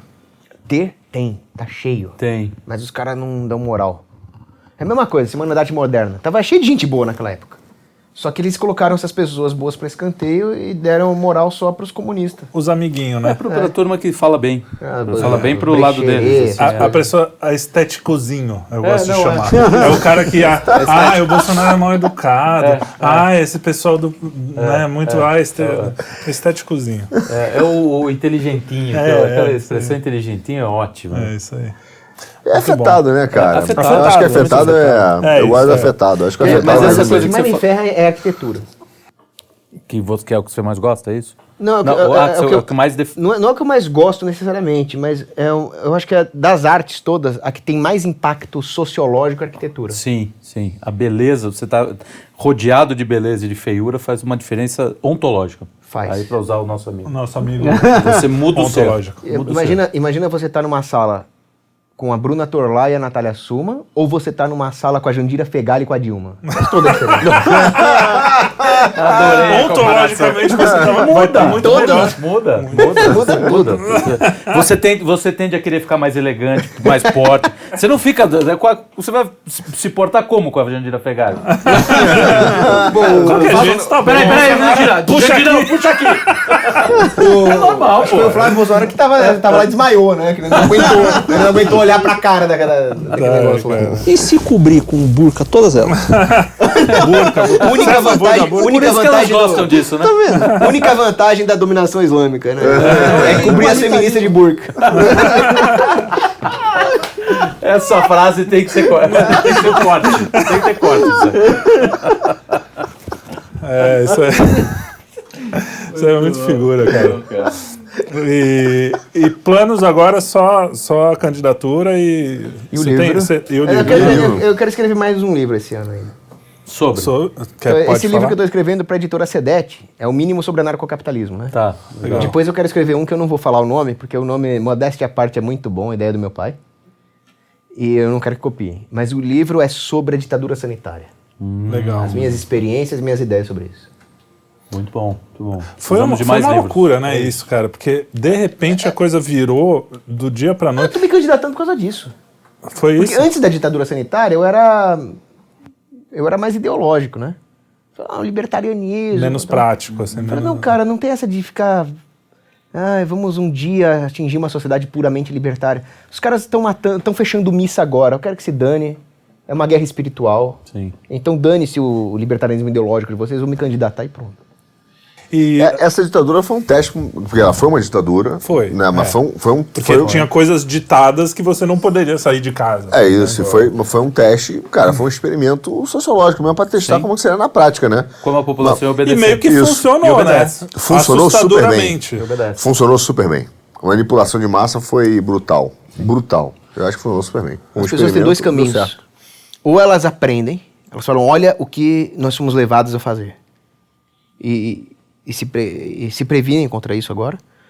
Ou elas vão falar, não, é isso mesmo. O, a OMS cuidou de nós. E aí elas vão estar suscetíveis a coisas piores no futuro. São os dois caminhos que a humanidade tem agora. Mas você não acha que é- é uma coisa bem humana, assim, o cara vê, putz, não digo que ele faça isso conscientemente, que seja uma coisa, mas ele olha, putz, fiz uma burrice, ele foi muito burro, agora que eu vou negar que aquilo é uma burrice mesmo. E aí vai bater o pé, não, você não A acha que soberba é a isso... pior coisa que existe. Isso é uma coisa que pode acontecer, A pior coisa que existe é a soberba. Pode. né? Porque, assim, pra eu, pra eu brigar com os meus colegas libertários e falar o nosso libertarianismo ideológico estava errado, temos que tomar atitudes concretas, você tem que. É um você tem desapego que- do, do- Você tem que se né, desapegar. É difícil é, mudar, é, né? é a verdade, você está indo atrás da verdade, não atrás do seu ego, né? Exato. Essa é a verdade. Cara, eu acho que tem esse efeito, sim, de gente que fala, cara, eu rei e fiz besteira, mas não vou. Não vou admitir. É, não, Não vou admitir. Joga não admite nem pra pra si mesmo, eu tô dizendo, sabe? Não é o cara filho para da mãe pensar. que não admite porque, porque é filho da mãe mesmo. Eu tô falando do cara que Não, tem uma briga interna. É, que- que se acaba auto-engana. recalcando essa. Ele se enga- auto-engana, melhor. E Assim. tem toda aquela história de. Bom, o cara pode perceber que tá errado, mas aí ele é teimoso. E para além de ser teimoso, tem mais um fator. Eu até quero acreditar que isso aí foi, foi um negócio, uma manipulação, não sei o quê. Mas aí eu vou concordar com o Biruliro. É, então, total. então eu vou bater É, o o pé. esteticismo, o cara Isso. fala, ah, não vou concordar com um cara que come leite condensado na lata.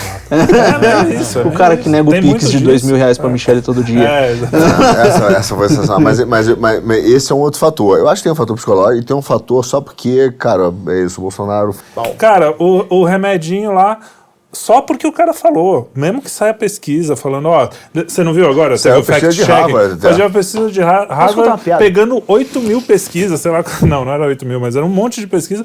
Ah, não, mas não são pesquisas suficientes, hein? Tem que tomar cuidado. Cara, fala, É não, inacreditável. mas- óbvio que pode, você pode tudo aqui. Vamos lá, aqui. Então, o petista tava lá no hospital, morrendo, né?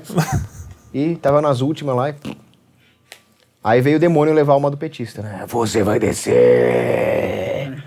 Aí chegou Deus e falou: Não, a avó dele era muito devota de Maria, então manda ele conversar comigo aqui, ó. Seguinte, eu vou te dar uma chance de você voltar pra terra e mudar de vida, tá? Você vai ressuscitar daqui a pouquinho. Vai, pode descer. Aí ele, mas o senhor é Deus? Sim. Posso tirar uma dúvida? Pode. Ah, aquele remedinho lá que você falou o nome, ele funciona pra Covid? Sim. Mas como é que você sabe? Porque fui eu que criei tudo, eu criei o universo e eu sei quais são todos os mecanismos. Funciona assim. Aí ele. piu, A alma dele desceu lá, ele. Pá, acordou no hospital e todo mundo. Ah, milagre, né? Aí o petista. Pessoal, vocês não vão acreditar quem também é bolsonarista. É, é isso, é isso. A paralaxe cognitiva no, no seu. Muito bom. É isso aí, cara. Que, que tempos, hein? Essa Que é tempos. sensacional, né? Mas os tempos, é, é o que a gente conversa aqui também, né? Os tempos sempre foram bicudos, né? Aqui na Terra não tem, vale de Não lágrimas, é, né? é isso Não vai mesmo, ter. né? A gente tem que lutar com o que a gente pode. Lutar o bom combate. É isso aí. Mas moldar o comportamento como foi feito, cara, é assustador. Acho que nunca teve, né? Nesse nível de. Bom. de so- não, eu- cara. a gente presenciar É por causa gente- da tecnologia. Nunca teve essa É, tecnologia tem- que você chega no mundo Sim. inteiro ao mesmo tempo. Essa coisa da, da, da ditadura, eu vou falar também porque pandemia também cai. É, essa coisa foi assustadora porque se você lembrar, fizer um retrospecto assim, começou o negócio na Itália, meio que uma não era bem uma fake news, mas foi uma, um exagero de um negócio, uma vila na Itália que aconteceu e de repente o mundo estava em, em histeria coletiva assim. O mundo inteiro. Isso nunca aconteceu por, por, por um jornal para chegar no Brasil, quando Napoleão conquistou toda. Demorava seis meses, sei lá. Eu, eu para mim, para mim, sério, que, o que me.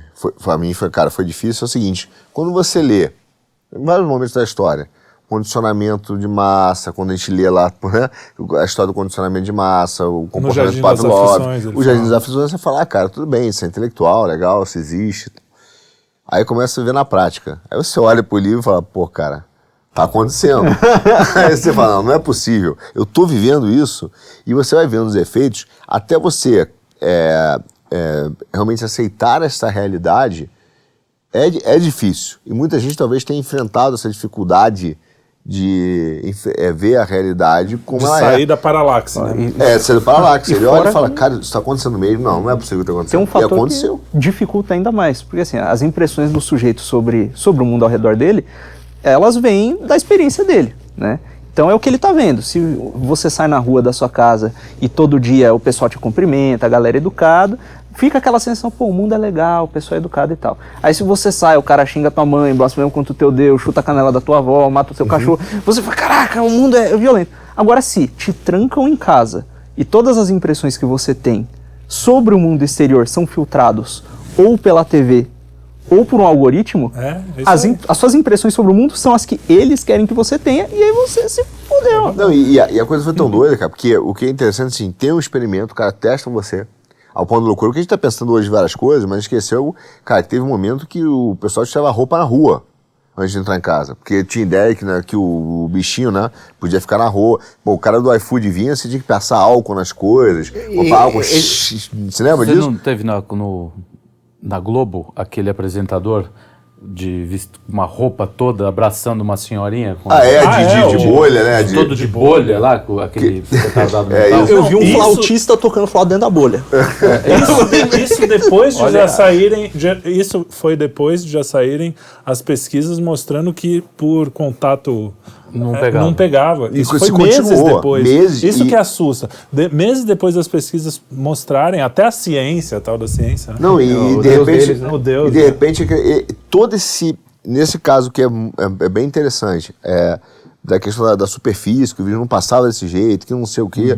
Mesmo assim, quando acabou, ninguém tocou no assunto assim, cara, olha que mico a gente passou, né? A gente que tinha que fazer isso e erramos. Não, é que não, não, não, não, mas, mas tudo bem. É, foi Aí isso. entra mesmo. soberba.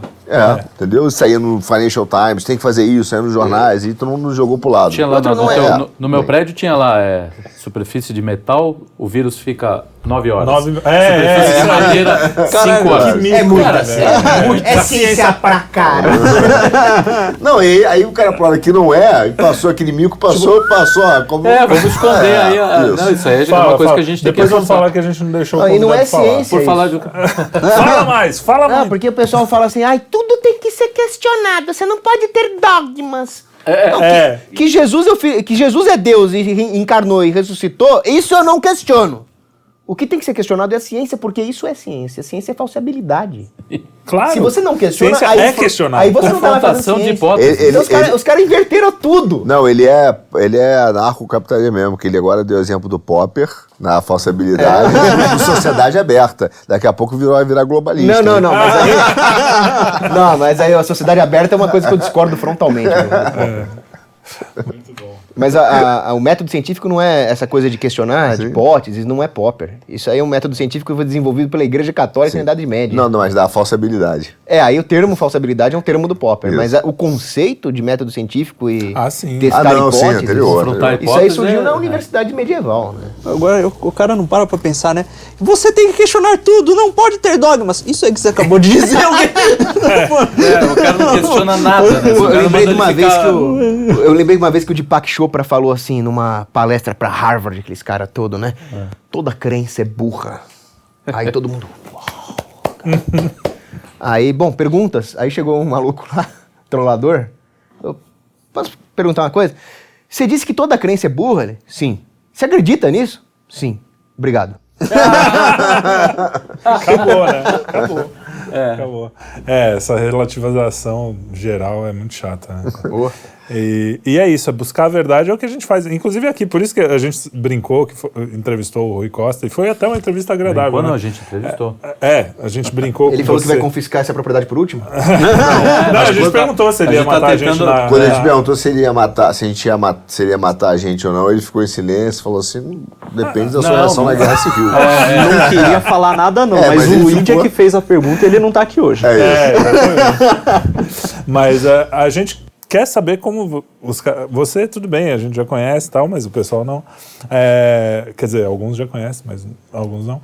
A gente quer saber como pensam as pessoas, independente da gente discordar, né? E a busca da verdade está aí, é em ouvir o, o contraditório mesmo e falar, pô, será? Foi assim que você se converteu e foi assim que eu também. A sua história de conversão é muito engraçada, porque é, esses questionamentos eu passei igualzinho. Meu avô era católico, meus pais não muito, mas meu avô era super. Meu pai hoje é, né? Mas se converteu depois. E, e eu me afastei também, foi a mesma coisa. E teve justamente esse insight, assim, de ler o Chesterton no Ortodoxia e falar: caramba, e livro- se, né? Esse livro converte muita gente. Foi, foi o que me conver... Foi o, assim, não foi a única coisa, mas foi. Eu falo, e se, né? Ele fala, por que não? Por que não acontecer uma coisa espetacular, de repente, fantástica no, na história da humanidade? Por que não, né? E aí você começa a falar, caraca, é mesmo, né? Eu mas- sempre tinha mas- certeza que sim, por que não? É, mas tem coisa que não faz o menor Quer sentido. dizer, que não, né? Tem coisa que não faz o menor sentido. Por exemplo, não tinha nada. Aí o nada formou uma bolinha. Aí a bolinha explodiu. Aí a bolinha mesmo criou as próprias leis que regeram a bolinha e formaram os planetas e de repente tinha uma sopa orgânica que começou a se juntar e formou um peixinho que andou e formou um macaquinho que evoluiu até começar a questionar tudo isso. Isso não faz É, sentido. mesmo. É, é mais louco do que o próprio. Isso é muito louco, isso é muita maconha. É, é- tem que ter muita fé pra, pra acreditar. Muito mais fé pra acreditar nisso. É, exatamente. Mas é, é isso. Então, a gente. Busca, a busca da verdade está em, em, tá aberta. Aquela coisa do Olavo também, eu sempre brinco. Ele, é- ele era tiozão, assim, pegava umas notícias do zap e mandava: é, isso aí é verdade, olha aqui o que eu o recebi. S- Santo Tomás, né? Por que- quê? É, porque ele era uma criança aberta ao mundo, né? No bom sentido, a criança no sentido mais, mais legal, assim, do tipo, meu, veio aqui, eu, eu tô aberto a acreditar. Depois, tudo bem, vai, vai ver se é ou Sim. se não é. Ele era meio afobado às vezes e botava umas coisas meio... Mas porque também a tecnologia, né? É, você, você era. É, É por isso, por isso eu, acho, eu acho importante o dogma por causa disso. O Olavo de Carvalho é um sujeito brilhante, ninguém vai questionar a inteligência dele, mas ele demorou muito tempo para chegar à verdade. né? Ele passou por, por Sim. gnosticismo, perennialismo, islamismo, astrologismo. E muito bem, ele superou tudo isso e tem uma contribuição filosófica inestimável. Mas se as pessoas seguirem os dogmas da Igreja Católica, elas já se protegem contra isso muito mais rapidamente. é isso aí.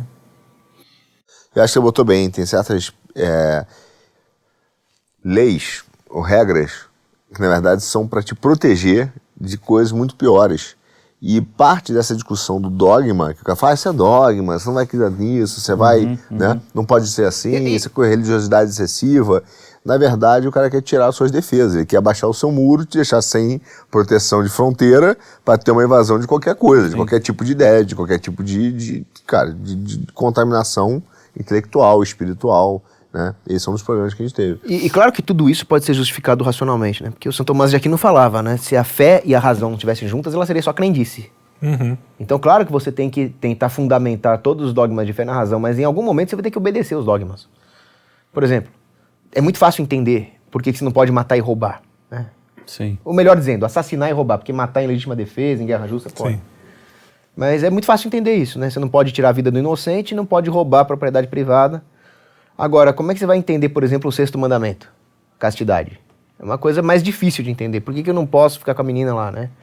E tudo isso tem um motivo racional de disciplinar os afetos, de canalizar as energias sexuais para a constituição da família. Mas é mais. É bem menos intuitivo do que não assassinar e não roubar. Sim, sim, sem dúvida. Algum- em algum momento o cara vai ter que simplesmente obedecer. Igual a conversão lá com a minha mãe. Eu não queria que ela me explicasse. Ela não queria que eu explicasse racionalmente por que, que a oração funciona, assim que eu rezasse. É, é isso aí. E o, é engraçado, é engraçado não, mas o que acontece é que se você não pegar esses dogmas que já foram provados na história da humanidade que são saudáveis, você vai pegar outros, né?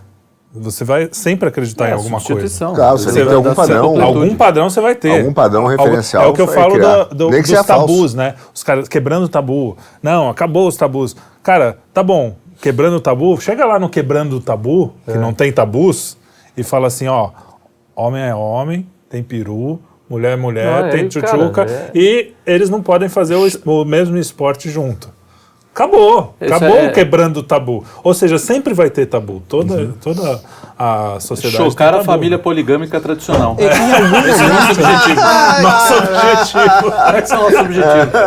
tá bom. Agora, eu não sei se eu, se eu devia perguntar, se você não quiser responder, não precisa. Como é que foi? Eu não sei direito também, imagino que muita gente não sabe. Como é que foi a, a sua história com o Dória? Como é que foi a treta? Conta Treta aí foi pra a nós. seguinte. Eu sabia que tinha Porque ele era da família, né? Era. É, ele, ele, é, então é uma coisa mais profunda do que uma briga política, assim. Então, ele era amigo da família, na época que ele tava com aquele negócio de lead empresarial. Sim, sim. E naquela época, né, eu ainda não tinha estudado a escola austríaca, as ideias conservadoras, então eu ainda não tinha essa percepção de que isso é fascismo puro. Eu ainda não tinha essa percepção de que esses lobby empresarial e governamental é a própria definição de fascismo. Então eu achei que ele era só um cara que fazia as festinhas lá com as empresas. Nunca ia passar pela minha cabeça que ele é esse monstro que ele é. Aí, ele, se- ele- aí eu comecei a estudar esses assuntos e aí o Dória entrou na política. Ele se candidatou, né? a Prefeito. prefeito. Aí eu vi as propostas dele e falei, isso aqui tá tudo errado. Isso aqui é progressismo, social-democracia, então eu sou contra ele. Mas aí... Ah, já no começo? Você não foi um Não- que embarcou no É. comecinho? Aí não, no, no, no começo eu falei, no começo eu, fui lá, eu tirei uma foto com o Dória e tal. Mas aí quando eu fui ver as propostas dele, eu falei, não, não dá pra votar nesse cara. Eu não sabia que ele era um monstro, eu achei que ele era um cara com ideias políticas ruins. E aí eu votei nulo. Graças a Deus, eu não vou ter que responder no juízo final por ter votado no Dória. Eu anulei o voto. Aí, depois que ele entrou na política, ele começou a demonstrar ser um monstro mesmo. Uma das pessoas mais execráveis que existe. Aí sim que eu fui ver a história do Dória. E a história do Dória é assustadora. O primeiro emprego dele foi na Embratur. Se eu falar o que ele fazia na Embratur, ele vai me processar. Mas já disse, certo? Já dá pra entender. E aí. Na época do Sarney, né? Foi. Falou com o Sarney. O pai do Dória era um comunista que o regime militar tentou combater, por isso que eu falo que o regime militar foi brando demais nesse sentido. E que ele era um corporativista da pior espécie, por exemplo, ele perverteu o Dia dos Namorados. Pouca gente sabe isso. Mas o Dia dos Namorados no mundo inteiro é dia 14 de fevereiro. É, né, que é o dia de São Valentim, que foi um bispo da Igreja Católica que foi condenado à morte e ele se apaixonou por uma, pela filha do governador, mas não teve nada com ela, porque ele era um bispo. Mas amou ela tal, e, falou, e quando ele foi ser morto lá pelos romanos, né? Ele se despediu e falou do seu eterno namorado Valentim. Aí isso é dia dos namorados católico mesmo. O pai do Dória, inimigo da fé católica, inimigo de Deus, ele criou uma data puramente comercial para uma empresa, que é o 12 de junho, né? Uhum. Então, por quê? Eles, esses caras são destruidores das tradições. Aquilo que você falou das luzes elétricas, né? Essa, os liberais adoram fazer isso. Sim. Falam, olha aí as luzes de, da Coreia do Sul são mais luminosas do que as da Coreia do Norte, então os liberais não funcionam. Mas aí que tá, isso aí é gasto de energia elétrica à toa para cobrir a estrela, isso não é capitalismo, isso é consumo. né? Mas enfim, aí o pai do Dória tem tudo isso, tem toda essa história de militância esquerdista. O Dória é, é a mesma coisa, o Dória é de esquerda, o Dória é, é comuna. E quando ele entrou lá na prefeitura, que depois ele largou para ser governador, todas as medidas dele eram progressistas, intervencionistas, tanto que, como diz o governador, não foi só a ditadura sanitária que ele fez, ele aumentou o ICMS. O ICMS é o imposto mais FBP que existe, porque ele encarece alimento e remédio de pobre. E o Dória, que ficava lá se vestindo de garizinho, olha como eu sou pobrezinho. João Trabalhador. É, trabalhadorzinho, que nunca trabalhou, o que ele fazia era lobby e corporativismo. Aí que eu vi que toda aquela coisa de lead empresarial é pior do que o militante comunista do DCE. Aquilo é o comunismo fascista na sua pior acepção. Ele, ele, é, o LID, na verdade, é a ponte que permite que as empresas subvertam o Estado e tomem o lugar do Estado, né? É, É. a ponte que liga, é o, é o elan que É o liga o Estado às empresas nessa, nesse Que, modelo. que é de- onde o Pinochet devia ter agido. Ah. Não é, não é com o comunista do DCE que tá fumando maconha. O, pior inimigo da sociedade é esse tipo de gente. É Lide, Fiesp, Dória. Esses caras são piores que, que qualquer guerrilheiro, que qualquer sindicalista que você possa imaginar. E aí o Dória é um traidor da nação, porque ele se juntou ao conluio que existe entre Pequim e Illuminatis ocidentais para vender o estado de São Paulo para esses caras, falindo a nossa economia, desempregando as pessoas. Nessa altura, eu já não era mais nada do Dória, eu já era um inimigo declarado dele. Eu quero que ele se, se ferre de todos os jeitos possíveis. Aí começou a ter as manifestações de fora Dória. Né, o pessoal se juntou ali e começou a se manifestar na Paulista contra a ditadura sanitária, contra o lockdown, contra tudo isso que ele fez. E naquela época, em 2020, estava tendo o meme do caixão. Lembra do meme do caixão? Lembro.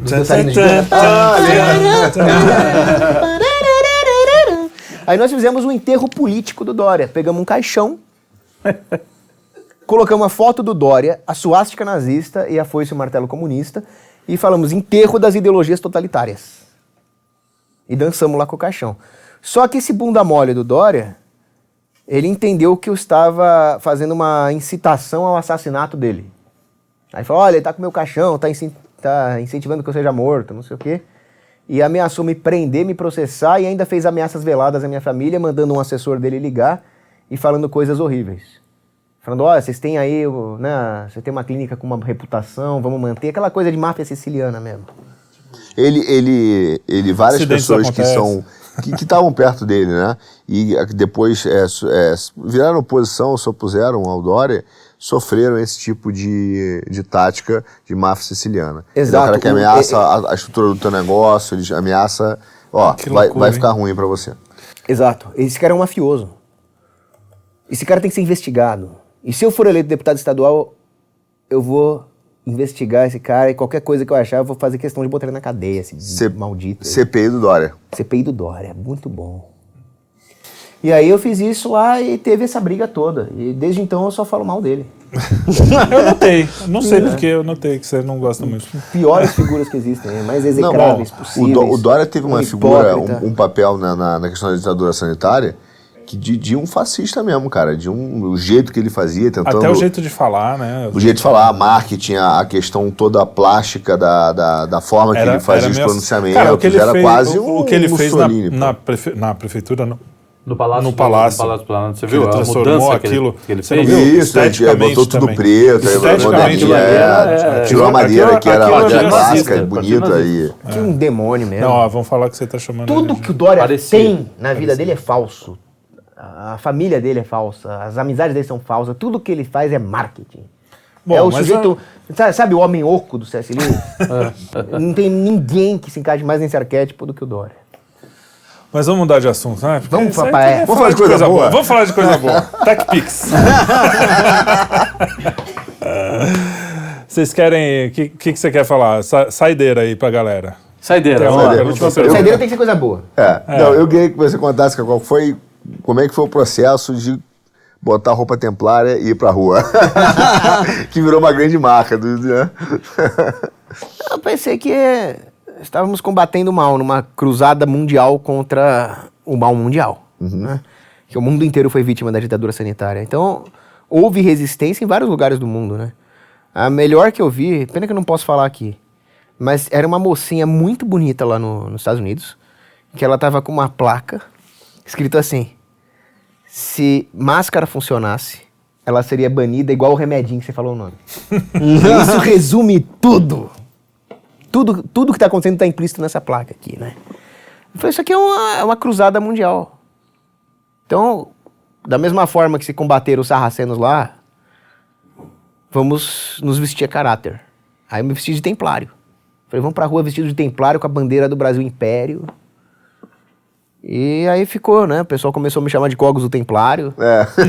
Aí eu deixei bem claro, não, eu não sou um templário, eu sou um bardo, cara. Tô fazendo uma homenagem aos templários. Você, você ainda é monarquista não? Eu sou, eu sou um monarquista, só que eu defendo que as monarquias sejam privadas. Isso é um anarcocapitalismo monárquico, ou anarcomonarquia, né? Entendi. Interessante. Inclusive, aproveitando a, É um nó, a, a me deu um deixa, nó aqui. Eu vou estudar Anarquia. sobre isso, porque me deu um nó. Anarquia, ela, bom, etimologicamente, né, é o, o prefixo a, né, que significa ausência. A é ausência de arqué, ausência de hierarquia, né? Você já disse várias vezes que, bom, acredita numa hierarquia, uma hierarquia natural, né, e que precisa haver uma certa ordem, precisa haver líderes, etc, etc. Isso não é oposto ao que é uma anarquia de verdade? A rigor, você é um anarquista mesmo? Eu não sou anarquista. É que o, o termo anarcocapitalista é péssimo. Mas o anarcocapitalismo seria a hierarquia natural. Em vez de ser uma hierarquia artificial imposta por bandidos, por demagogos, por publícolas, que se impõe pela engenharia social e pela agressão contra inocentes, seria a hierarquia natural. A hierarquia das virtudes. Mas não é uma anarquia mesmo. Anarquia eu sou contra. Anarquia é, é contra o ensinamento da igreja. Boa. Muito bem. Arlão? Muito obrigado. Eu que agradeço. Eu gostei demais da entrevista, altíssimo nível. Parabéns para todos vocês. aí. Legal. É isso aí. A minha saideira é o seguinte: eu fiquei muito contente de conversar com você, porque realmente a gente pouco conversou, né? A gente veio gravar aqui o clipe e, e até aprendi um monte de coisa. Imaginei que você pensava coisas diferentes do que você pensa. É muito legal esse programa por causa disso, dá pra gente conhecer melhor. E cheirinho de pão. É, cheio de Calma pão, que é tá daqui a pouco. Que eu, eu acho engraçado, você é eloquente, né? Não, tem que matar os caras, não sei o quê. Eu sou um cara mais artista, né? Não- você não acha que teria uma. É. Mais sou artista assim. mesmo. Você não acha que. é, eu sou mais assim, eu gostaria de pegar esses caras que você fala que quer matar, inclusive os. os E desse uma e- chinelada. E, poder. Não, não, botar. é, como diz aquele piche e pena, assim. Já, pra- já acho que ia ser divertido. Bota os caras assim e tira o poder deles. O próprio Olavo falava: eu não quero que o Lula morra, eu quero que ele. Não, não tem uma solução assim menos drástica, assim, para essas coisas? Ou, ou Você acha que contra o tem mal que ter- que ser... Não, con- numa situação em que você está numa defesa do seu- da sua família, de- defesa mesmo, é uma coisa, né? Eu tô falando assim, você capturou o sujeito, tá ali. Mas existem guerras justas no. Não, no não, eu Agostinho acho que foi existe. o. Um médico abortista super feliz com o que faz e legal jogar só piche e pena? Não, não. Eu sou a favor preso. de prender Eu- o eu- cara. Eu, falei, não. prende eu tô- o cara eu tô com o falando- catecismo de São Pio X eu- aqui é uma. e aqui- deixa ele lá. Não, não, Vai aqui- que uma hora ele se converte. É óbvio que eu não quero, que eu não sou não punitivo, ao contrário, eu, quero, eu tô brincando, eu só fiz uma, uma, uma brincadeira aqui dos extremos. Mas você- você não acha que dá pra, pra fazer uma coisa menos extrema assim? Só por. Mas São Tomás de Aquino defendia a pena de morte por motivos caritativos. Falava, além de restaurar a ordem de justiça, etc., você aumenta a chance do cara se converter. Porque ele já sabe a, que ele vai morrer, já sabe a data, etc. Ele, tem- pode ter uma chance. É, ele tem a, a contemplação da finitude na frente dele. Aí Ele tem a chance de salvar a alma dele. Boa. Muito bom, hein? Finalizou bem. Então, muito obrigado pela sua presença. Muito obrigado a todos vocês. Muito obrigado a vocês que estão nos assistindo aqui no nosso Quinto Elemento. Foi muito legal. O Cogos era uma- um convidado que a gente estava esperando há muito É. tempo. Sim. E deu tudo certo. Espero Clica. que vocês tenham gostado. Clica no, No sininho, no sininho, compartilha. compartilha, comentem. Comentários é bom porque engaja. Senão quebra a costela, né? É verdade. Se tomar 10 garrafas de vinho, então. Aí puta, quebra. Aí não tem jeito. É, e também não esqueçam nos podcasts, se você estiver ouvindo a gente no podcast, também dá cinco estrelas lá, que é importante, porque também engaja. Nosso produtor, obrigado a toda a equipe, obrigado a vocês. Até a próxima para mais um Quinto Elemento. Valeu!